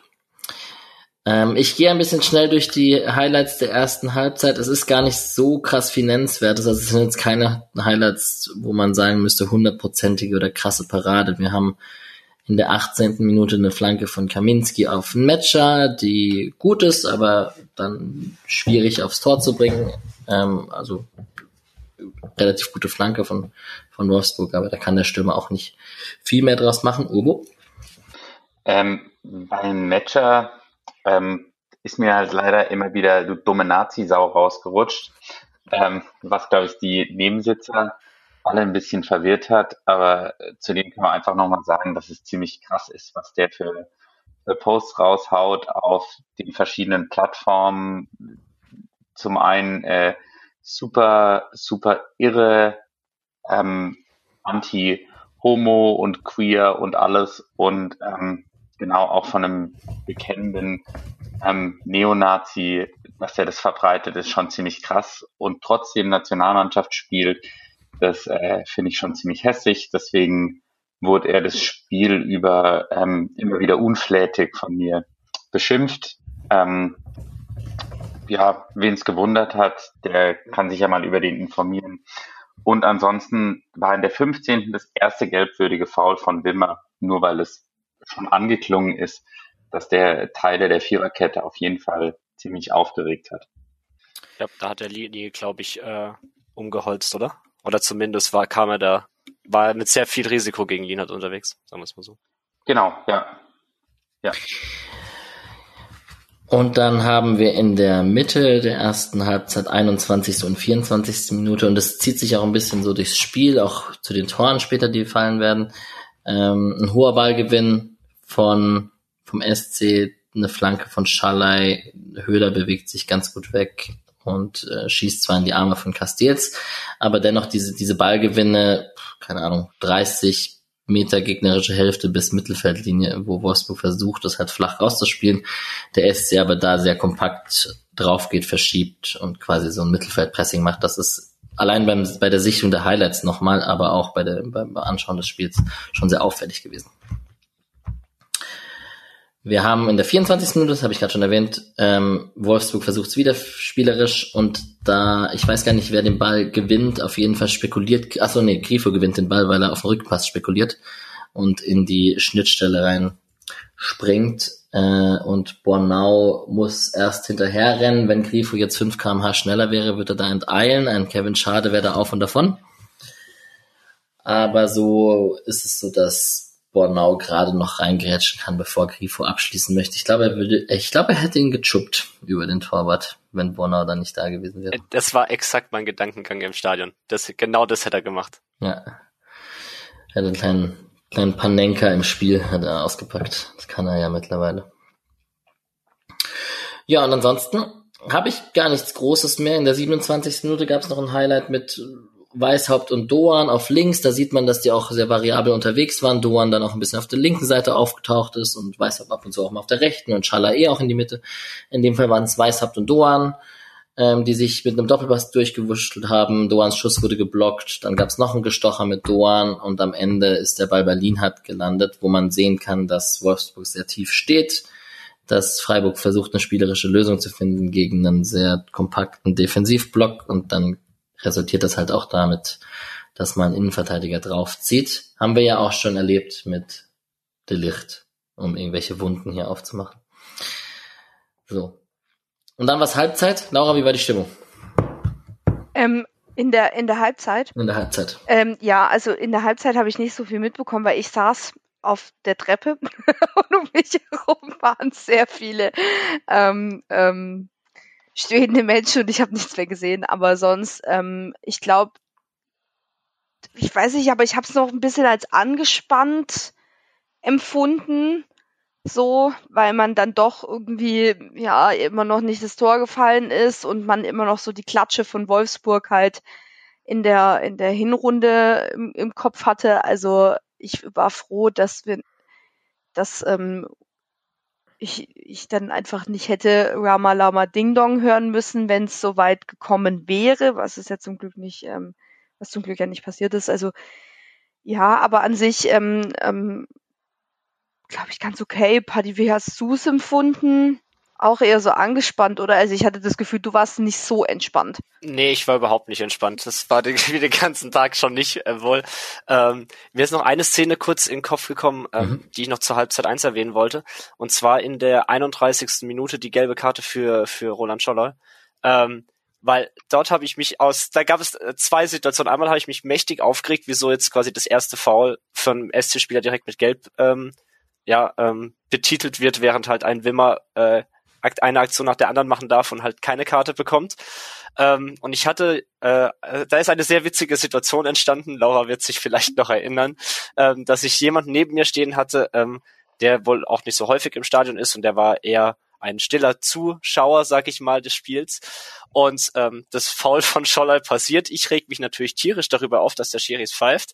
Und er stupst mich an äh, und sagt, ja, nee, das ist schon in Ordnung so. Und ich bin so dermaßen ich hab so, ich war so perplex und musste so anfangen zu lachen. Weil wenn ich was nicht verstehe, dann sind es Leute, die mir im Stadion objektiv neben mir was ins Ohr flüstern wollen, sagen, nee, der Schiri hat das schon richtig gesehen. Also ich, ich sag's mal so, was, ich sag mal so, Julian war's nicht. Julian war es nicht. nee. Äh, und es, ich war so perplex und habe mich umgedreht zu Laura, die hinter mir stand. Und die ist so dermaßen ins Lachen gekommen, weil ich muss richtig bescheuert ausgesehen haben, weil ich wusste, ich wusste nicht, wie ich mit der Situation umgehen soll, dass mir hier jemand gerade äh, das Spiel erklären will quasi, während ich da komplett auf der emotionalen Schiene bin. Du hast richtig, so richtig, ähm, ich kann diesen, das war eine Mischung aus Verwirrtheit und ähm, so an, also disgusted sein von jemandem. Das war diese Mischung an, an diese Mischung an Gesichtsausdruck, die du mir zugeworfen hast. Und es, ich konnte dann einfach nicht mehr, weil ja davor schon mit diesen drei Herren, die neben uns standen, ja schon einige Situationen passiert sind, wo ich mir gedacht habe, oh, also wenn es jetzt so weitergeht, dann muss ich halt einfach was sagen, weil es halt einfach nicht geht. Ähm, und ja eh schon wieder um uns herum ja viele Leute, um kurz dieses Festchen aufzumachen, ähm, um uns herum Leute standen, die ja ähm, entweder nicht oft ins Stadion gehen oder sich halt einfach nicht, äh, so, sonst einfach nicht wissen, wie man sich auf einem Stehplatz zu verhalten hat. Ähm, weil irgendwann mal in der zweiten Halbzeit musste ich dann eins nach vorne, weil ähm, ich halt einfach sonst nichts gesehen hatte. Und ich habe natürlich gepöbelt, weil im Stadion werde ich zu Pöbellaura und äh, dann hat der, der Typ vor mir hat mich dann einfach angefangen auszulachen. Und ich habe ihn angeschaut und habe mir gedacht, so, wirklich, ey, wenn, wenn jetzt was Blödes von ihm kommt, dann fange ich auch an zu lachen. Und es kam natürlich was Blödes von ihm, weil es ist ja auch ein saudummer Mann, der halt einfach das äh, so ähm, äh, Frauen im, im Stadion, genau dieser, dieser, ähm, dieser Gesichtsausdruck hat er mir auch zugeworfen und den Eindruck hat er für mich gemacht und es war halt dann natürlich echt, es war mal wieder das Highlight auf F zu stehen ähm, mit solchen Leuten um einen herum. Es war, es war göttlich, aber das konnten sie uns nicht nehmen. Das Geheule von uns drei. Entschuldigung, ich musste dieses Fass aufmachen. Alles gut. Ja, und wir haben bisher noch keinen Rant gegenüber. Ähm, wir haben schon Maxi viele Arnold, Rants drin, aber, aber nicht gegenüber Maxi Arnold. ähm, das, äh, das gehört, finde ich, zu jedem Wolfsburg-Spiel. Auf jeden. Fall. Ähm, ja, der hat dann noch so ein kleines süßes Tete-a-Tete mit ähm, Lucky Höhler gehabt. 29. 30. Und ich muss mich dann natürlich wieder, Achtung, äh, für alle Nerds, an die Corona-Saison erinnern, als äh, Maxi Arnold den Lucky Höhler im Mittelkreis einfach äh, fernab vom Ball so einen Ellenbogencheck mitgegeben hat. Und da ging es jetzt auch wieder um Ellenbogencheck, eigentlich fernab vom Ball. Und Höhlerboss hat sich das natürlich nicht gefallen lassen. Und ich muss sagen, ich bin ja auch immer mal wieder dankbar für, für so, für so ähm, kleine Rudelbildungen, dass man einfach nochmal äh, äh, rumpöbeln kann, ein bisschen schreien und äh, bisschen Brust raus, bisschen Silberrücken machen. Ähm, das tat mir eigentlich ganz gut. Und ich könnte nochmal sagen, wie kacke ich Maxi Arnold in gegnerischen Teams finde. War quasi eine Wolfsrudelbildung. Ja, sehr gut. Verdammt. Perfekt. Ja, ähm, dass ich in der Situation natürlich äh, auf Lukas Höhlers Seite war, ist, glaube ich, nicht erwähnenswert. Wir alle, wir alle, Alex, es war einfach, er muss froh sein, dass, ähm, dass der Höhler nicht ausgeteilt hat, also dann auch mehr, ähm, weil ich glaube, ähm, Lukas Höhler ist jetzt kein ähm, äh, deeskalierender Spieler äh, oder der deeskalierendes Verhalten an den Tag legt. Ähm, ich glaube, er ist halt schon jemand, der dann halt auch einfach in die Situation reingeht. Wieso macht er nicht einfach das L vor seine Stirn vor Arnold und macht den äh, Maxi Arnold to Loser Move und äh, Meme Twitter würde ausrasten auf jeden Fall. Na gut. So, auf die Zeit blickend fliegen wir in die Halbzeit und in die zweite Halbzeit. In der Halbzeit wurde ein bisschen gezündet von Wolfsburg. Ja, darf ich da ganz kurz, es tut mir leid, aber es war wirklich schön, weil es am Anfang war grün und dann irgendwann mal haben sie rote Pyrotechnik gezündet. Und dann habe ich mich gefragt, war irgendwie grün aus im Pyrotechnikladen oder also sorry, aber du kannst doch nicht in bei bei also als Gästefans, ja, mag ja sein, kannst zünden, ist mir scheißegal, ähm, Pyrotechnik ist kein Verbrechen, ähm, aber dann, aber dann zünde doch nicht die Farben des, der, der, der gegnerischen Mannschaft, hä? Also, wo sind die denn falsch abgebogen? Und es war ja eh, also diese ganzen Wolfsburg-Fans, Fans, ich mache, ich mache so Gänsefüßchen für ähm, die Hörerinnen und Hörer. Ähm, da war ja linke Seite eh äh, wie habe ich es genannt, eingetragene Verein, da saß ja keiner mehr oben. Also es war eh total traurig. Ähm, aber in Rot, ach come on, wirklich. Es gab doch bestimmt Rot, äh, es gab doch bestimmt Grün oder gibt's auch weiße Pyrotechnik? Habe ich noch nie gesehen. Aber müsste es bestimmt. Ja, so ja egal. Also auf, ja, es war halt, halt dumm. Man hat nichts mehr gesehen. Aber es Aber nein, noch ist Saisonende, da nimmt man halt, was man noch irgendwo irgendwo auf dem Speicher findet. Restposten. Aber ich will da kurz einhaken und zumindest mal, dass ich mal die Hoffenheimer Fans verteidige, hätte ich jetzt auch nie gedacht. Die Wolfsburg. Das werde ich, das werde ich nie, werde ich nie sagen. Aber ich war erstaunt, dass für Wolfsburg-Verhältnisse an einem Freitagabend so viele Leute im Stadion waren. Ja. Das will ich einfach mal sagen. Äh, hätte ich nicht erwartet. Vielleicht haben da viele das Frauenpokalfinale doch als Anlass genommen und dann von Köln auszufahren, ist dann kürzer. Ähm, aber es hat mich erstaunt, weil wir hatten schon deutlich leere Fanblöcke, ähm, auch in dieser Saison bereits. Ähm, und ich fand den das Support war jetzt genug gelobt. so schlecht. Also ich fand den Support jetzt nicht so mies von von Wolfsburg. Gut, da habe ich jetzt ehrlich gesagt nichts mitbekommen, äh, weil wir dann doch, weil die Süd zumindest in unserem Bereich mal, äh, da war zumindest ein bisschen was dabei und es wurde schon die ganze Zeit gesungen, deswegen da habe ich nicht viel mitbekommen, aber zumindest von der von der Anzahl der Leute ähm, war ich für Wolfsburg-Verhältnisse durchaus erstaunt. Ja, ähm, ich würde gleich mal Richtung zweite Halbzeit hopsen, weil wir starten mit den Wimmer-Festspielen. Und ähm, der hat es tatsächlich geschafft, äh, innerhalb von acht Minuten dreimal Noah Weishaupt umzusäbeln. Ähm, dabei jedes Mal dies, äh, die Geste zu machen, Ball gespielt, Ball gespielt, Ball gespielt. Und beim dritten Mal hat äh, Dankert dann dankenswerterweise tatsächlich die gelbe Karte gezückt in der 54. Dankertswerterweise? Dankenswerterweise. Auf jeden Fall war im Fernseher bei der Übertragung war ziemlich schlechte Sicht. Ich glaube, im Stadion dürfte das ähnlich gewesen sein. Ähm, die Ecke in der 56. Minute, die nämlich Grifo schießt und die, äh, wo, wo Schaller dann zum Schuss kommt, nachdem sie verlängert wird, die war sehr schwer zu sehen in der ersten Sicht und erst in der Perspektive mit der näheren Kamera war tatsächlich klar zu sehen, dass Schaller da schießt. Auf dem Platz macht es wahrscheinlich dann gar nicht so den großen Unterschied wie von der Draufsicht, nehme ich mal an. Es war, es war auch im Stadion nicht so, also es war neblig, aber man hat eigentlich gut gesehen. Okay. Äh, glaube, das da kam wirklich durch. Also es gab mal so eine Minute, da war es dann, als die der Rauch bei der Süd war und angekommen ist, da war es ein bisschen, äh, ja, ein bisschen grau, aber im Großen und Ganzen fand ich, hat man deutlich besser gesehen als im Vergleich zu den Bildern, die man vom TV dann gesehen hat. Yes. Ihr unterbrecht mich, wenn ihr was habt. In der 68. Minute Flanke von Eggestein nach einer Ecke, wo Lienhardt komplett frei zum Kopfball kommt. Das müsste auch auf eurer Seite gewesen sein. Ähm, wenn er den besser gegen die Laufrichtung von Castells gedrückt bekommt, steht es da tatsächlich schon 1-0. Er ist nämlich komplett blank.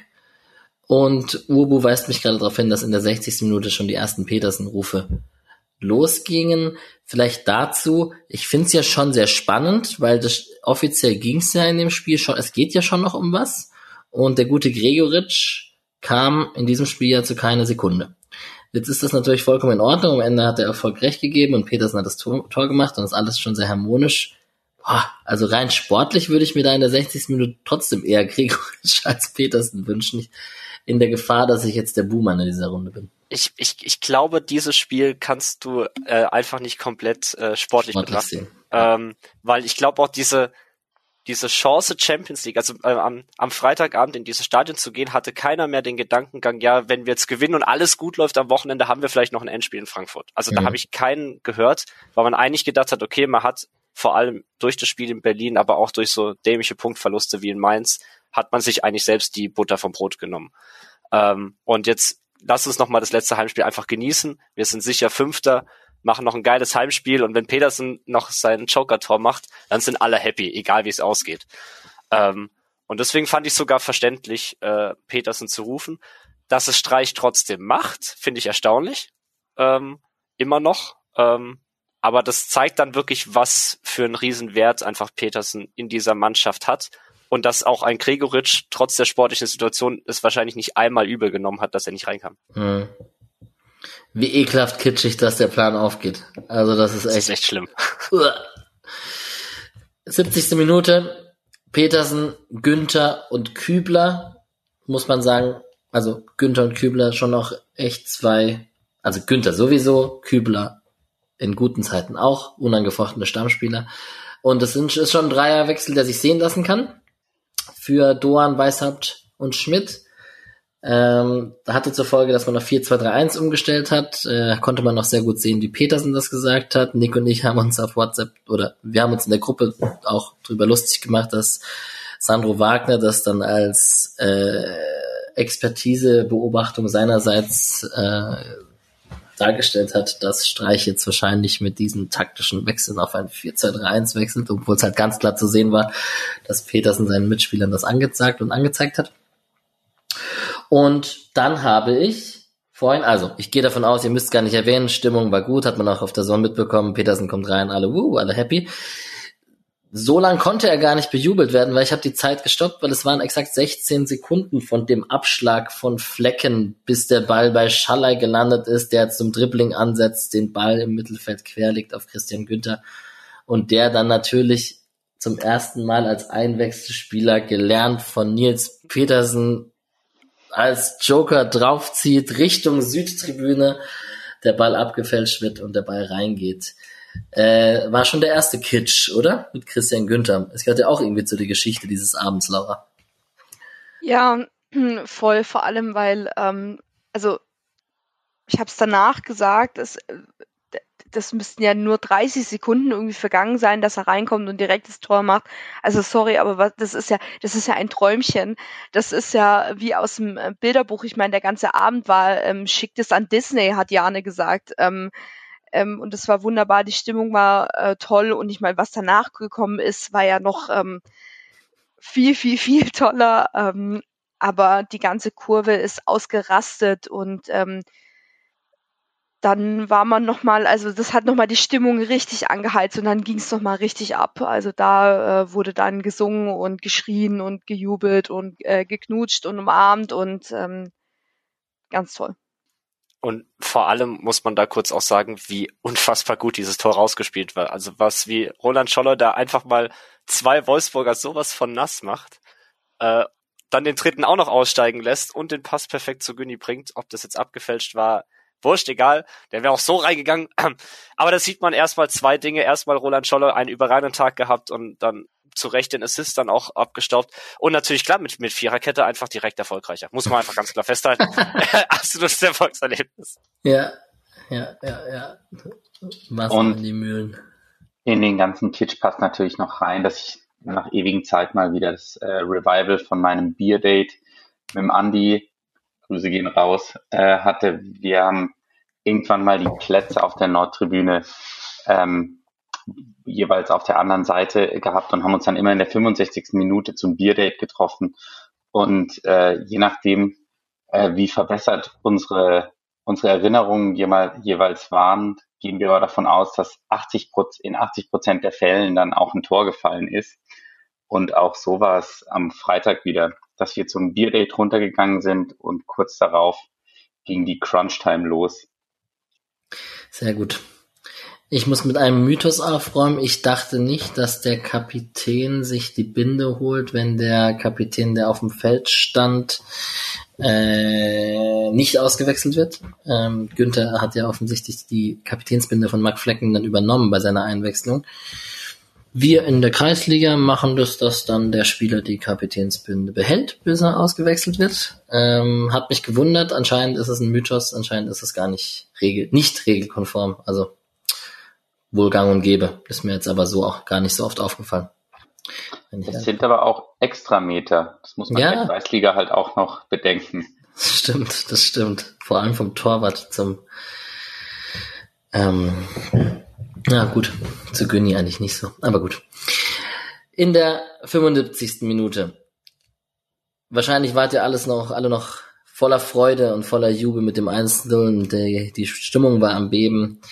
Äh, spielt Höfler raus auf Schallei. Wir haben wieder Schallei im Mittelpunkt, der mit einem guten Solo da rechts äh, durchkommt, durch die Beine passt des Verteidigers. Und jetzt muss ich natürlich offensichtlich erwähnen, wie Weltklasse es von Lukas Höhler ist, da im letzten Moment geistesgegenwärtig Nils Petersen in seinem Schatten zu sehen, um in der Schussbewegung des rechten Fußes über den Ball zu steigen und Nils Petersen dieses traumhafte Erlebnis zu gönnen. Ähm, ich finde 90 Prozent des Tors gehören Lukas Höhler. Ich weiß nicht, wie ihr das seht. Ich glaube, er ist tatsächlich äh, Fuß nicht rangekommen. Also es sieht für mich, ich habe mir das vorher noch mal mehrmals angeschaut, diese Szene, und ich habe irgendwie das Gefühl, es hätte noch so ein halber Schritt gefehlt, um ranzukommen. Das ist Also für Blasphemie, m- was für du mich- betreibst. Du, ich habe auch ein Höhler-Trikot. Das war mein erstes Trikot, was ich geschenkt bekommen habe. Und ich ähm, und du weißt, es gibt von uns ein schönes Foto, wo du mit dem Höhler-Trikot, ich mit dem Höhler-Trikot von hinten so ein schönes Foto ähm, ist auch auf Instagram zu finden. ähm, äh, natürlich, ich meine Höhler Ultras ähm, äh, forever, aber ähm, äh, das, ich habe das Gefühl, er ist wirklich so einen halben Schritt ähm, zu wenig schnell. Ich, ich würde mal sagen, wenn es geplant gewesen wäre, hätte er zwei Minuten später das Ding mit dem Knie auch deutlich besser gemacht. Vielleicht hat es dann doch nicht zu mehr gereicht an diesem Tag. Ähm, Aber nein, ist ja im Endeffekt wurscht, egal ob es geplant war oder nicht. Es, er hat alles richtig gemacht. Und das ist die Hauptsache. Äh, und Nils konnte endlich mal wieder Bierkiste sein und einfach das Ding reinmachen. Periphers, peripherste Szenen der Welt finde ich sehr schön, Urbo.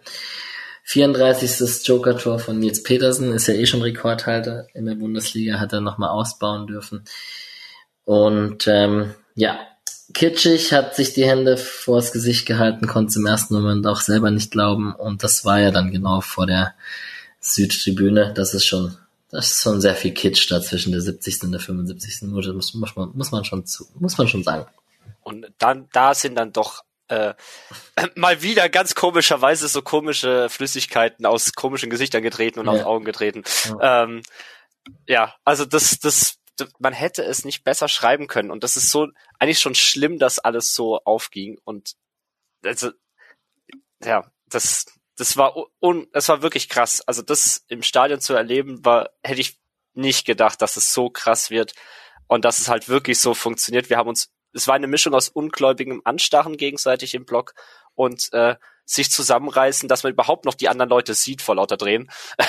ähm, es war wirklich, wirklich richtig schön einfach nur.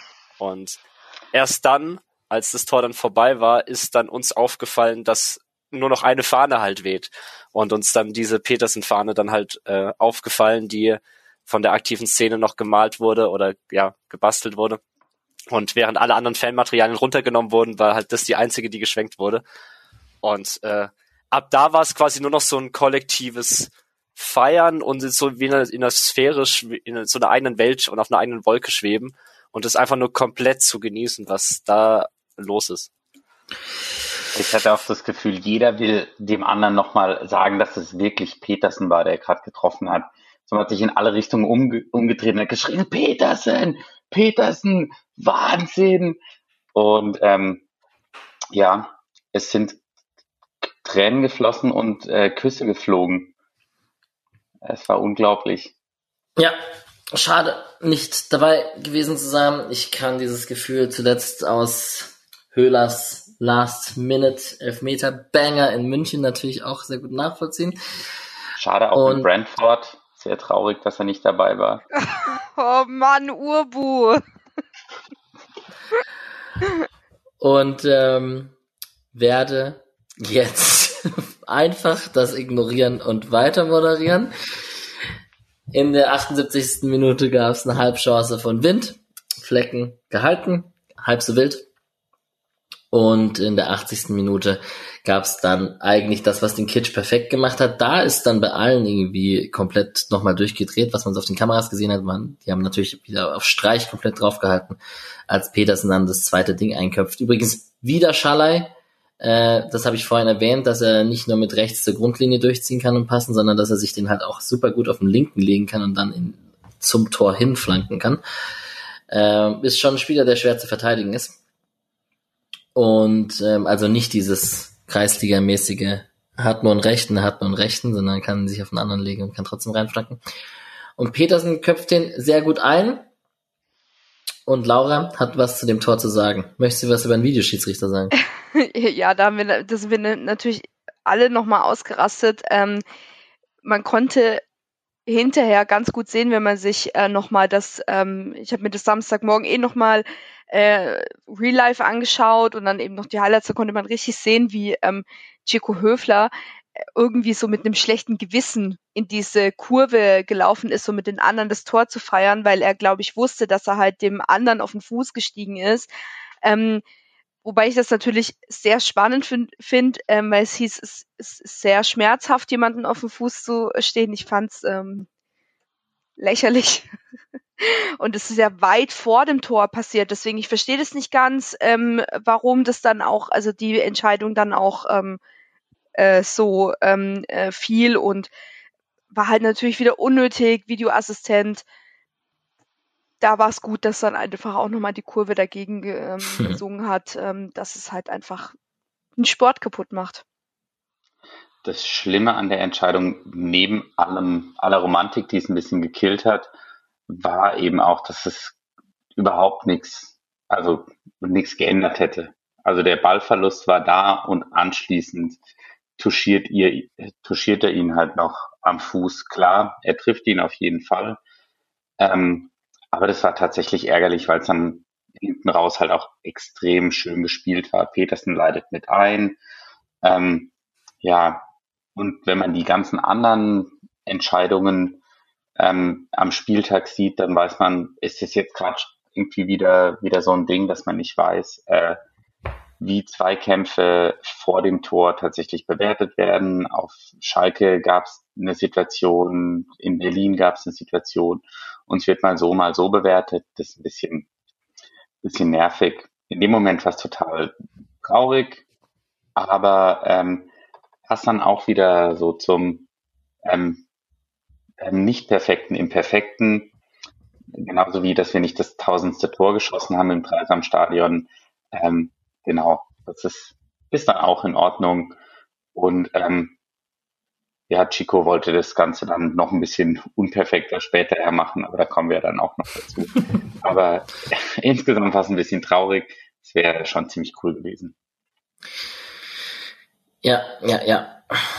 Wir haben in der 90. Minute dann die Schmied-Einwechslung finde ich auch schön, dass das Spiel das auch vor allem hergegeben hat, dass es dann 2-0 steht und man das einfach ruhigen Gewissens machen kann. Ich weiß nicht, wahrscheinlich hätte er es auch beim knappen Spielstand gemacht. Wahrscheinlich hätte er es auch gemacht, wenn man hinten gelegen wäre.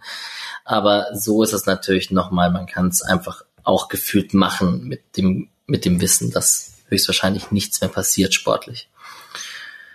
Genau. Und ja, Urbo, du hast die 92. Minute schon erwähnt. Clever ist es nicht, was der Chico da macht gegen Waldschmidt. Jetzt äh, gibt es natürlich unterschiedliche Theorien, ob das eine persönliche Vendetta gegen Luca Waldschmidt war, weil er einfach gegangen ist, der alte Verräter. Oder hat Chico mit seinen fünf Kids schon Urlaub gebucht zum letzten Spieltag und möchte einfach schon frühzeitig wegfahren? Man weiß es nicht genau. Paddy, hast du eine These? Ja, äh, da Luca Waldschmidt am Freitag Geburtstag hatte, war das ganz klar Chicos Geburtstagsgeschenk.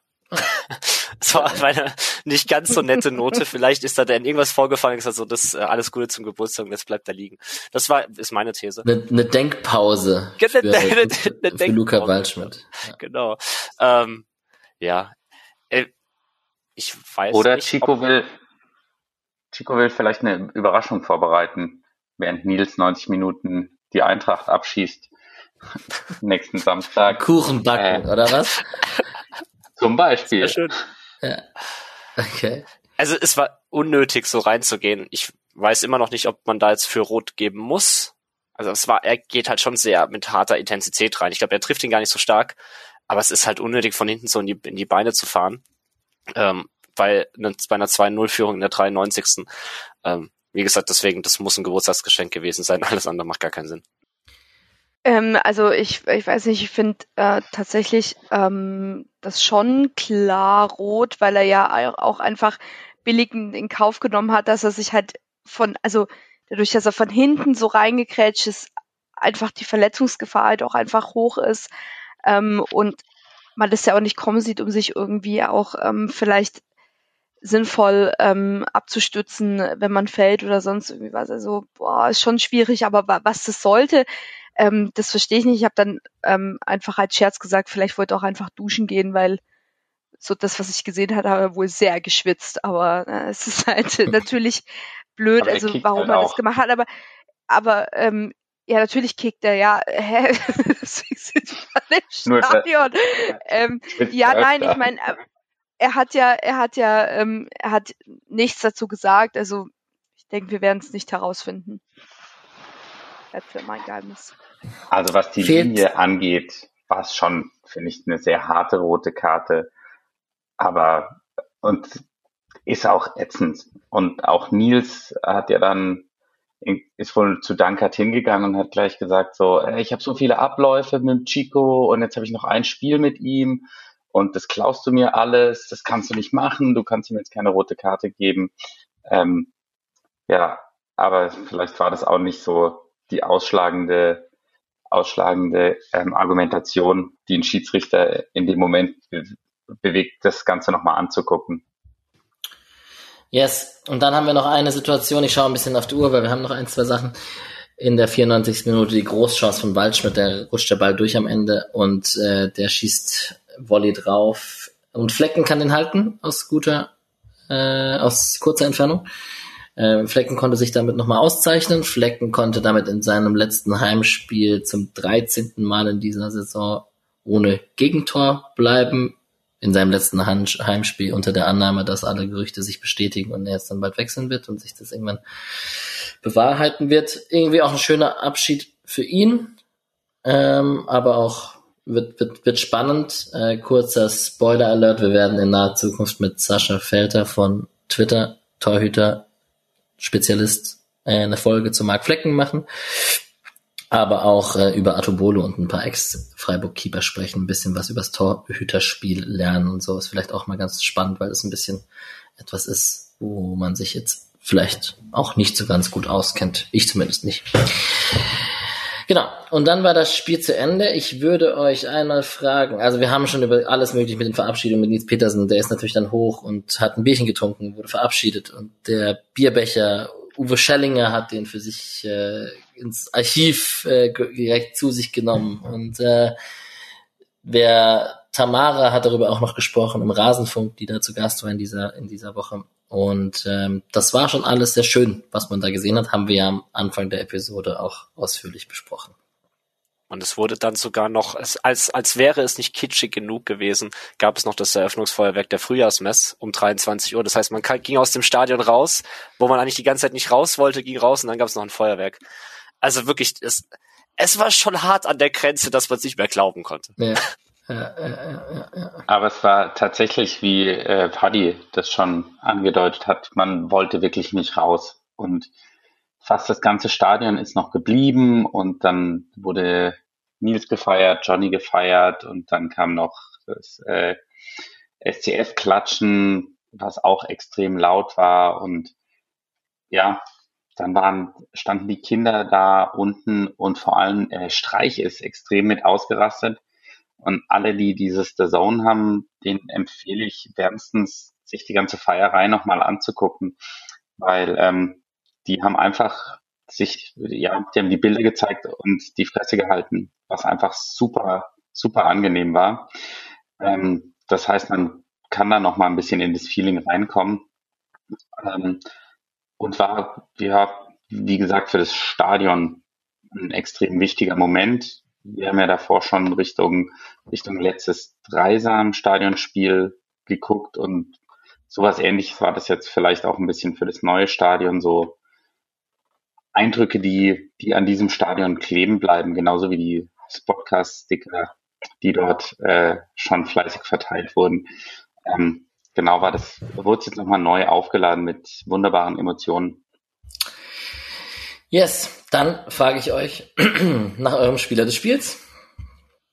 Soll ich anfangen? Oh, äh, ich, ich, rein sportlich müsste man Scholloy sagen, aber ich kann das, dieses Spiel nicht rein sportlich betrachten und deswegen muss es Nils sein. Es ist halt einfach so letztes Heimspiel, letztes Joker-Tor. Na, wobei, ne, na, letztes Heim-Joker-Tor, sagen wir so. Mhm. ähm, ja, das muss halt einfach so sein. Bei mir ist auch Roland Petersen. Roland Petersen? Jetzt habe ich vorher so von Noah Weishaupt geschwärmt und es ist tatsächlich ähm, Noah Weishaupt, weil er mich einfach nochmal so super positiv überrascht hat. Also als ähm, sportlich betrachtet und ähm, äh, im Herzen ähm, Nils Petersen natürlich. Ja, ähm, Julian und Patrick richten Petersen aus aus der gleichen Begründung von Paddy und Misha und meine einer sind ganz mit viel Kalkül und Objektivität auf sportlich Schalai gegangen. Ähm, vielleicht war das ja also alle Petersen, krass, einstimmig. genau, einstimmig. Roland Petersen. So, ich muss wirklich auf die Uhr schauen, meine Lieben. Ähm, wir haben noch die Bundesliga kurz zu besprechen. Und es ist jetzt so, dass... Nichts passiert. ähm, wir müssen jetzt trotzdem kurz, weil es hier Tradition ist, darüber sprechen, dass äh, Borussia Dortmund an Tabellenplatz 1 steht vor ihrem letzten Spiel und äh, sehr, sehr höchstwahrscheinlich Meister wird. Oder glaubt ihr, da brennt noch was an? Da brennt nichts mehr an, oder? Bisher nee. hat Mainz, glaube ich, zweimal schon am letzten Spieltag in Dortmund gewonnen. Da ging es aber bei denen, glaube ich, noch was um was. Also einmal ist Riedle Baku fürs erste Spiel, war der schon auf dem Weg zum Spiel gegen die zweite nach Freiburg und wurde dann im Bus angerufen und ist dann nach Dortmund gefahren, hat zwei Buden gemacht oder so. Ähm, also Mainz kann in Dortmund gewinnen, aber ich glaube, sie werden es nicht machen. Nee. Eigentlich ist ja die viel wichtigere Frage, kann Bayern in Köln gewinnen? Das ist korrekt. Nee, das war, war so, so halb ernst gemeint. Ja, ist schon, schon aber ein valider Punkt. Ich weiß nicht, ich stell's mir gerade so vor, letztes Spiel von Jonas Hector und der macht halt dann die Tore. Weißt du, so, lass, das, lass doch mal den Kitsch nicht nur in Freiburg passieren, sondern auch in Köln. Ähm, ja, äh, ich glaube nicht, dass es sich Dortmund nehmen lässt, ähm, und zwar unabhängig von den Bayern. Ähm, aber also es ist schon krass, dass die Bayern sich das mit hoher Wahrscheinlichkeit wohl echt nehmen, äh, nehmen lassen. Ja. Und man muss schon auch sagen, wenn, also wenn Leipzig jetzt umsonst gegen Bayern gewonnen hat und die Bayern doch noch Meister werden, dann verachte ich halt alle drei noch mehr. Sowohl Dortmund als auch Leipzig als auch München. Also das wäre das Allerschlimmste, den Schwalben Kunkuda feiern zu sehen. Krieg schon wieder Plack. Alles nur wegen Lukas Höhler. Ja, ja Lukas Höhler. Ich habe vorher noch so einen Tweet gesehen, ähm, dass es irgendjemand von Dortmund letztes Jahr gejinxt hat, dass sie ähm, dieses Jahr deutscher Meister werden. Ähm, und ich tatsächlich sage ich das jetzt, ähm, obwohl ich es nicht so gerne sage, aber ich würde es Dortmund sehr, sehr gönnen, ähm, einfach auch mal das Ding zu holen. Ähm, es muss ja auch mal endlich wieder ein bisschen Abwechslung in die ganze Geschichte kommen. Also ich weiß nicht, aber ähm, Bayern jedes Jahr deutscher Meister, da ist halt auch nichts mehr mit irgendwie feiern. Das wundert halt auch keinen kein Schwein irgendwie mehr und das ist halt super schade, ähm, dass es halt so ist und deswegen äh, ich bin Dortmund Ultra so lange. Ich glaube, wir haben halt eine Saison, äh, wo es eigentlich so keiner so komplett verdient hat, wo man denkt, das war eine mhm. richtig kontinuierliche, dominierende Saison. Ähm, deswegen wir hatten eine spannende, einen spannenden Meisterschaftskampf, aber jetzt keinen hochklassigen Meisterschaftskampf. Und ähm, deswegen, eigentlich hätten wir es immer noch am meisten verdient gehabt. Aber ja, so, so einfach ist es dann doch nicht. Ja, Edin Terzic, bester Trainer, Grüße gehen raus an Nick. Ähm, bin gespannt auf deinen Take, wenn du hier in Minute 90 oder so reingehört hast. Ähm, zum Abstiegskampf kann ich mir eine super Brücke zu den Leihspielern bauen, weil offiziell ist Kevin Schlotterbeck ja noch ein Leihspieler, der hat die Hertha quasi in die zweite Liga geschossen, auch wenn die Hertha davor wahrscheinlich schon abgestiegen ist und nicht an diesem Spieltag beim 1 zu 1 gegen Bochum. verdienter Abstieg. Krass, dass die abgestiegen sind. Und insgesamt kann man sagen, dass diese Samstagskonferenz jetzt am Wochenende eine sehr spannende wird, weil es in echt vielen Plätzen noch um irgendwas geht. Und Schalke, Bochum, Stuttgart, Augsburg eigentlich auch, wenn man sie noch mitzählt, zumindest im Kampf um Platz 16. Ähm, oder um, im Kampf um das Vermeidens von Platz 16. Ähm, das wird schon nochmal spannend, da im Abstiegskampf. Platz 6, 7 ist auch nicht sicher. Ähm, und wir sehen uns in Frankfurt. Also ich freue mich auf den nächsten Samstag. Und wäre eigentlich auch, wenn man jetzt nicht selbst im Stadion wäre, ein geiler Moment, mal eine Konferenz zu schauen, um ehrlich zu sein. Ja, auf jeden Fall. So, dann ratter ich mal die Leihspieler runter. Kevin Schlotterbeck habe ich schon erwähnt, wurde in der 81. Minute eingewechselt für Bochum. Ähm, hat erst den Pfosten getroffen, äh, dann in der 94. Minute den Ausgleich erzielt und Bochum sehr, sehr, sehr vor der Bochumer Kurve gejubelt. Ähm, der scheint sich da sehr wohl zu fühlen. Es würde mich nicht überraschen, egal ob sie absteigen oder nicht, dass Kevin Stotterbeck in Bochum bleibt. Man hört auch, dass die Brüder sich sehr gut tun in der Nähe voneinander und so. Und ähm, irgendwie ist es, scheint es mir ein Match zu sein. Und ich persönlich rechne tatsächlich nicht mehr mit Kevin Schlotterbeck Rückkehr nach Freiburg. Aber man wird sehen, was passiert. Wäre auch cool. Der hat so ein cooles Standing dort, hat er verdient. Ja, und er ist jetzt, es wäre eher, das klingt zwar böse, aber ein Team sportlich eher in der, auf der Stufe, in der er dann auch Spielpraxis einfach bekommen kann. Weil ich glaube, wir haben jetzt auch mit Kenneth Schmidt auch jemanden direkt dahinter, der auch schon gezeigt hat, dass er auf dem Niveau schon spielen kann bei uns.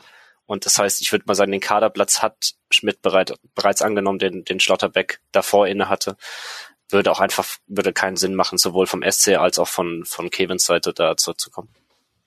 Wir sind ihm sportlich entwachsen. Das kann man schon auch mal sagen. Lino Tempelmann hat 0 zu 0 gegen Rostock gespielt mit seinen Nürnbergern, hat durchgespielt. Äh, die sind jetzt zwei Punkte vor Bielefeld am letzten Spieltag. Ähm, die müssen noch nach Paderborn, also der erste FC Nürnberg und ist tatsächlich im Abstiegskampf vor dem letzten Spieltag. Das ist spannend. Sique ist in den Aufstiegsspielen in Belgien um die Conference League, also die haben so ein komisches Ligasystem, wo sie am Ende nochmal Qualis machen, wer dann europäisch spielen darf. Äh, wurde tatsächlich nur in der 80. Minute eingewechselt im letzten Spiel. Ähm, Burkhardt hat 1 zu 0 gegen Servette verloren. Auch da Abstiegskampf mit Wintertour, ein Spieltag vor Schluss, wurde in der 77. Minute ausgewechselt und Kevin Schade hat von Anfang an gespielt in Tottenham. Brentford gewinnt einfach 3 zu 1 in Tottenham und ähm, Schade war, wie gesagt, von Anfang an wurde in der 78. Minute ausgewechselt, war jetzt nicht an den Toren direkt beteiligt, aber hat da schon auch ein Standing, dass er mittlerweile auf mehrere Minuten kommt. Das ist schon ganz geil. So, die Frauenmannschaft, äh, Paddy, du hast, du warst im Stadion, ne? Genau, ich war gestern im Stadion. Ähm, puh, was, was soll man sagen? Das, die Luft raus.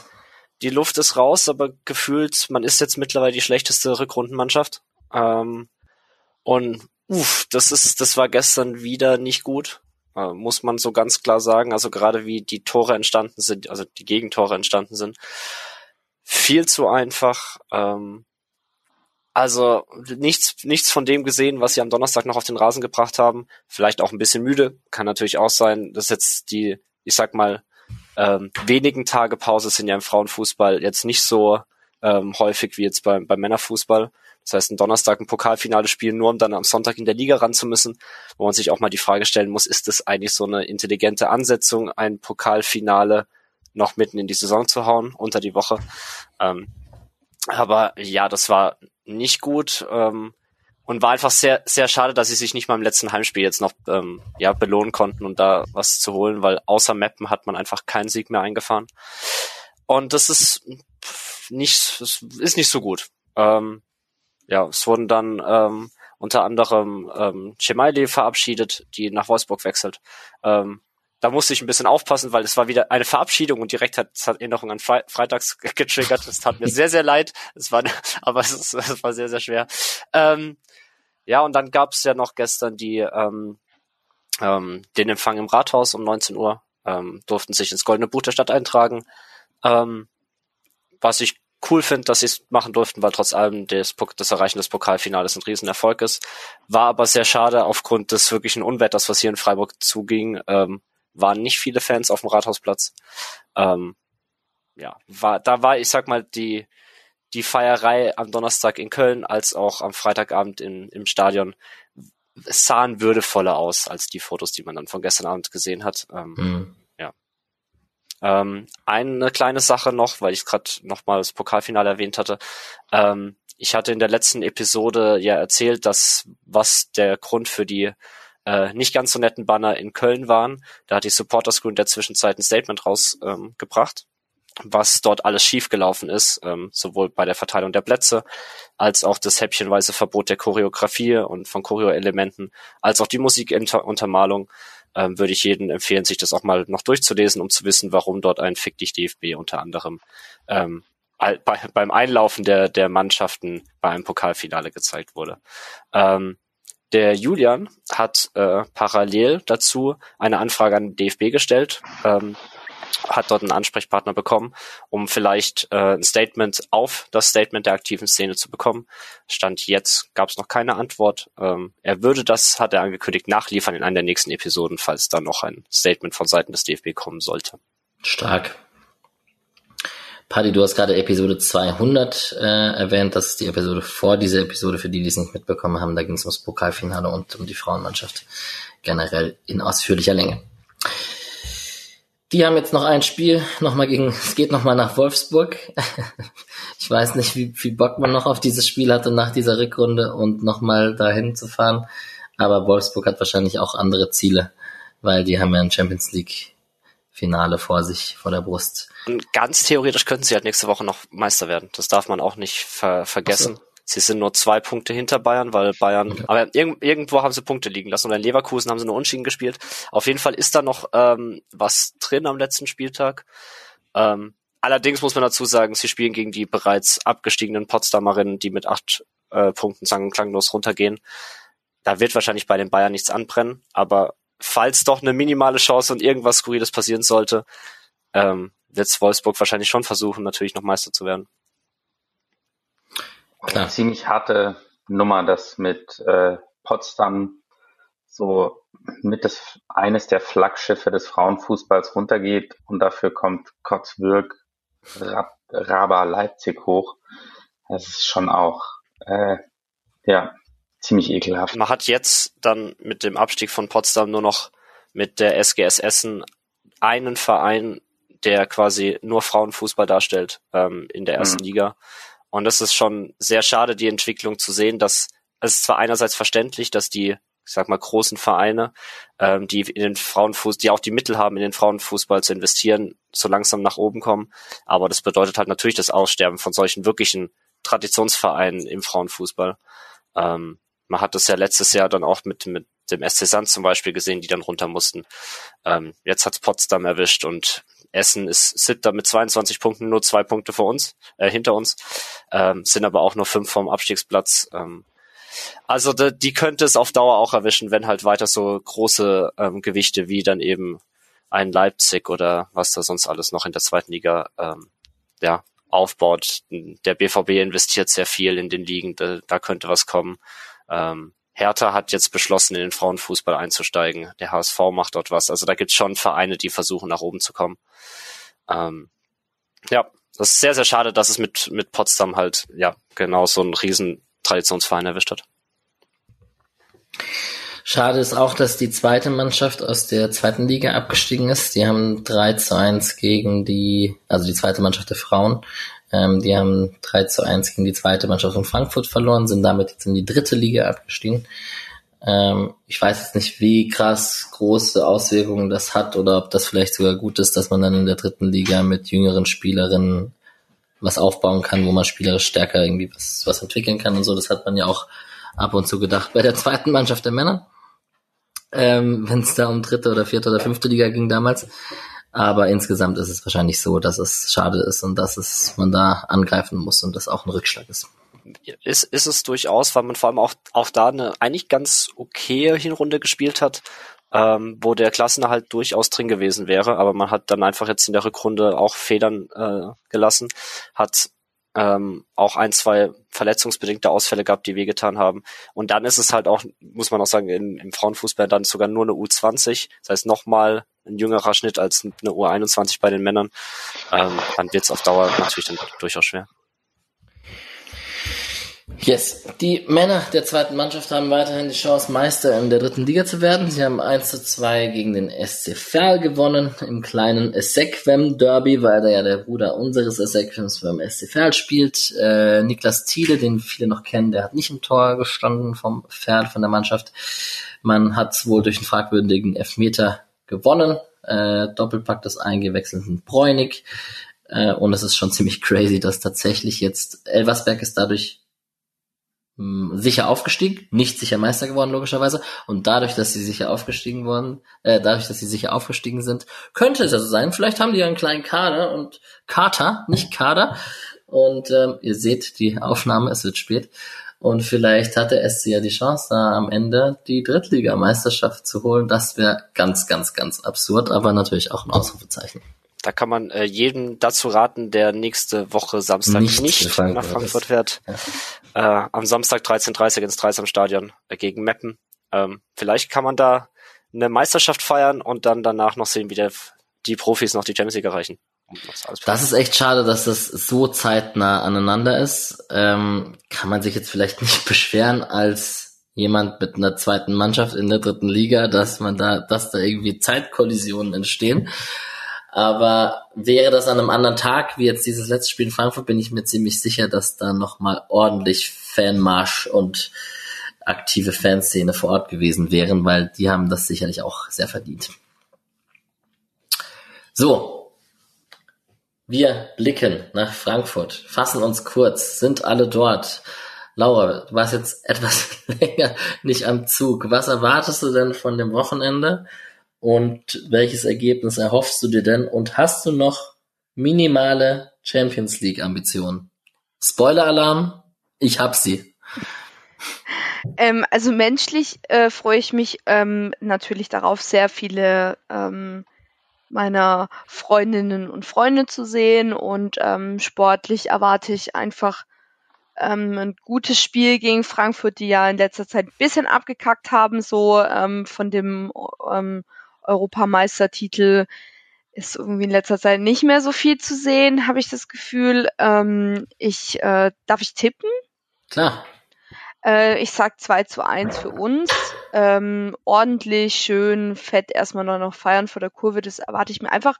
Einfach, ähm, ich weiß nicht, kann man, kann man sagen, so wie, so wie gegen Wolfsburg, vielleicht ein bisschen in der ersten Halbzeit Schrauben anziehen, aber sonst fand ich das sportlich super. Wünsche ich mir nochmal für, für Samstag ähm, im äh, Deutsche Bank Stadion. Hyper ja. Park. Entschuldigung, was? Irgendwas mit Park, oder? Deutsche, Deutsche Bank, Park. Bank Park. Ja, Deutsche Bank Park. Da wünsche ich mir ähm, das. Waldstadion. Ich wollte gerade sagen, der arme Nick, der muss, der muss heute viel erleiden in der Episode, jetzt auch noch de, diesen Stadionnamen zu hören. Perfekt. Es tut mir leid. Das ist Nick. Okay. Verzeih mir.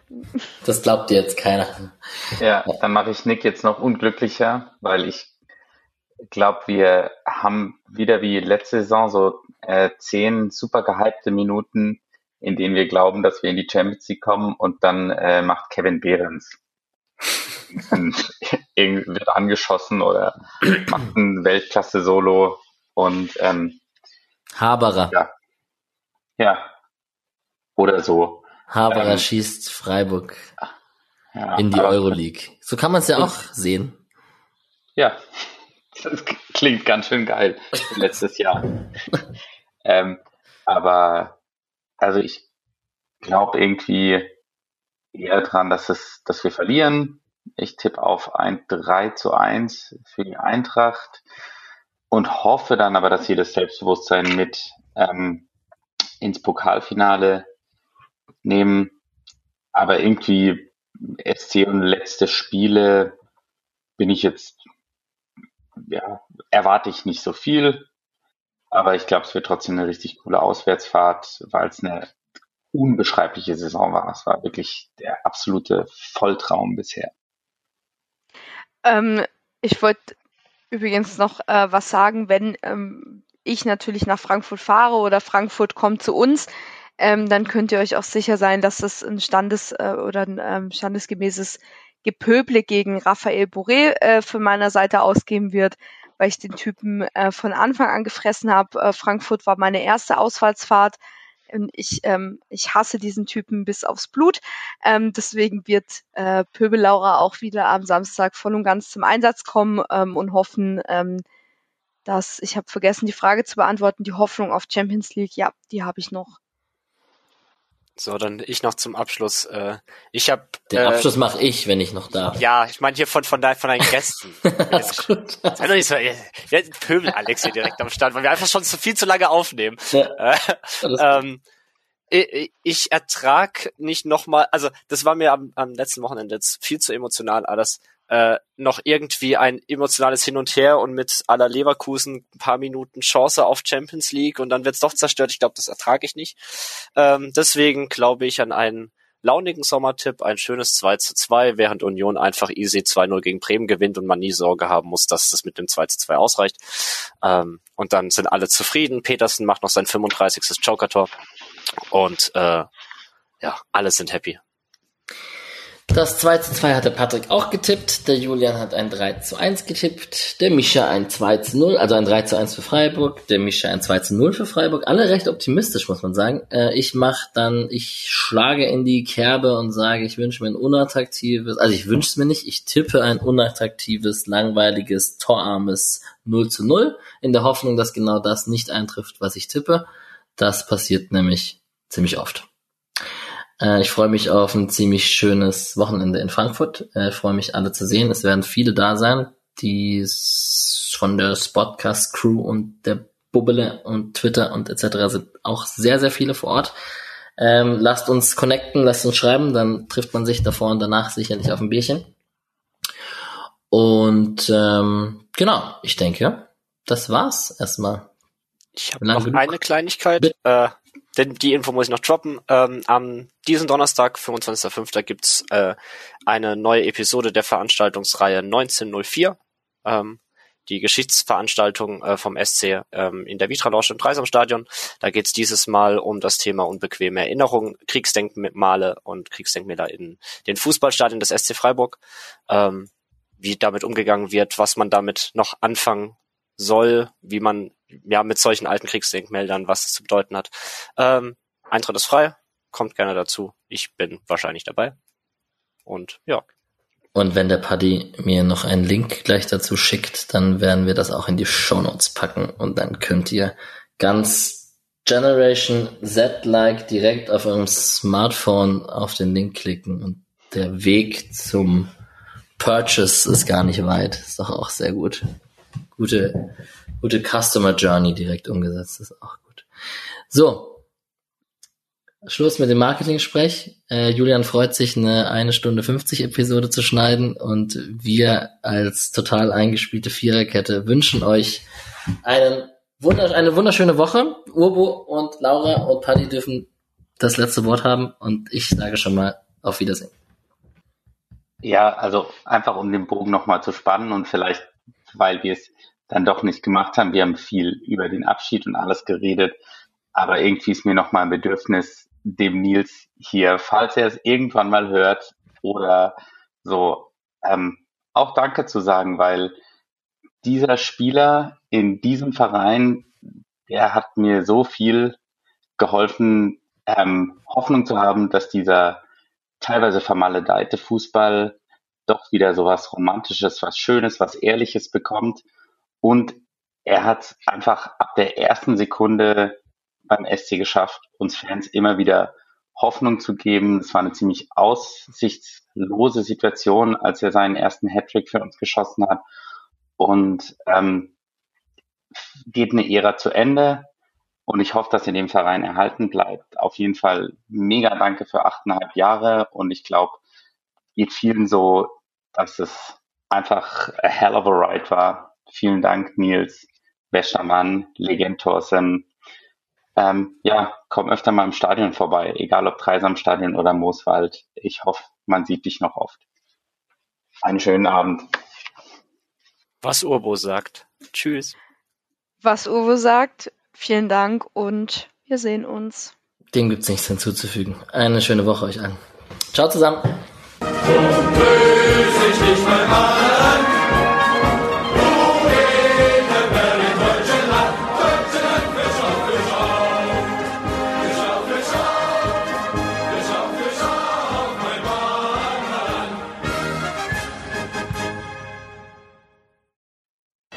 sieht's mit der Energie aus? Sie haben gesagt, zwei Spiele. Jetzt nach dem Abend würden es noch mal zehn gehen vielleicht? Nee.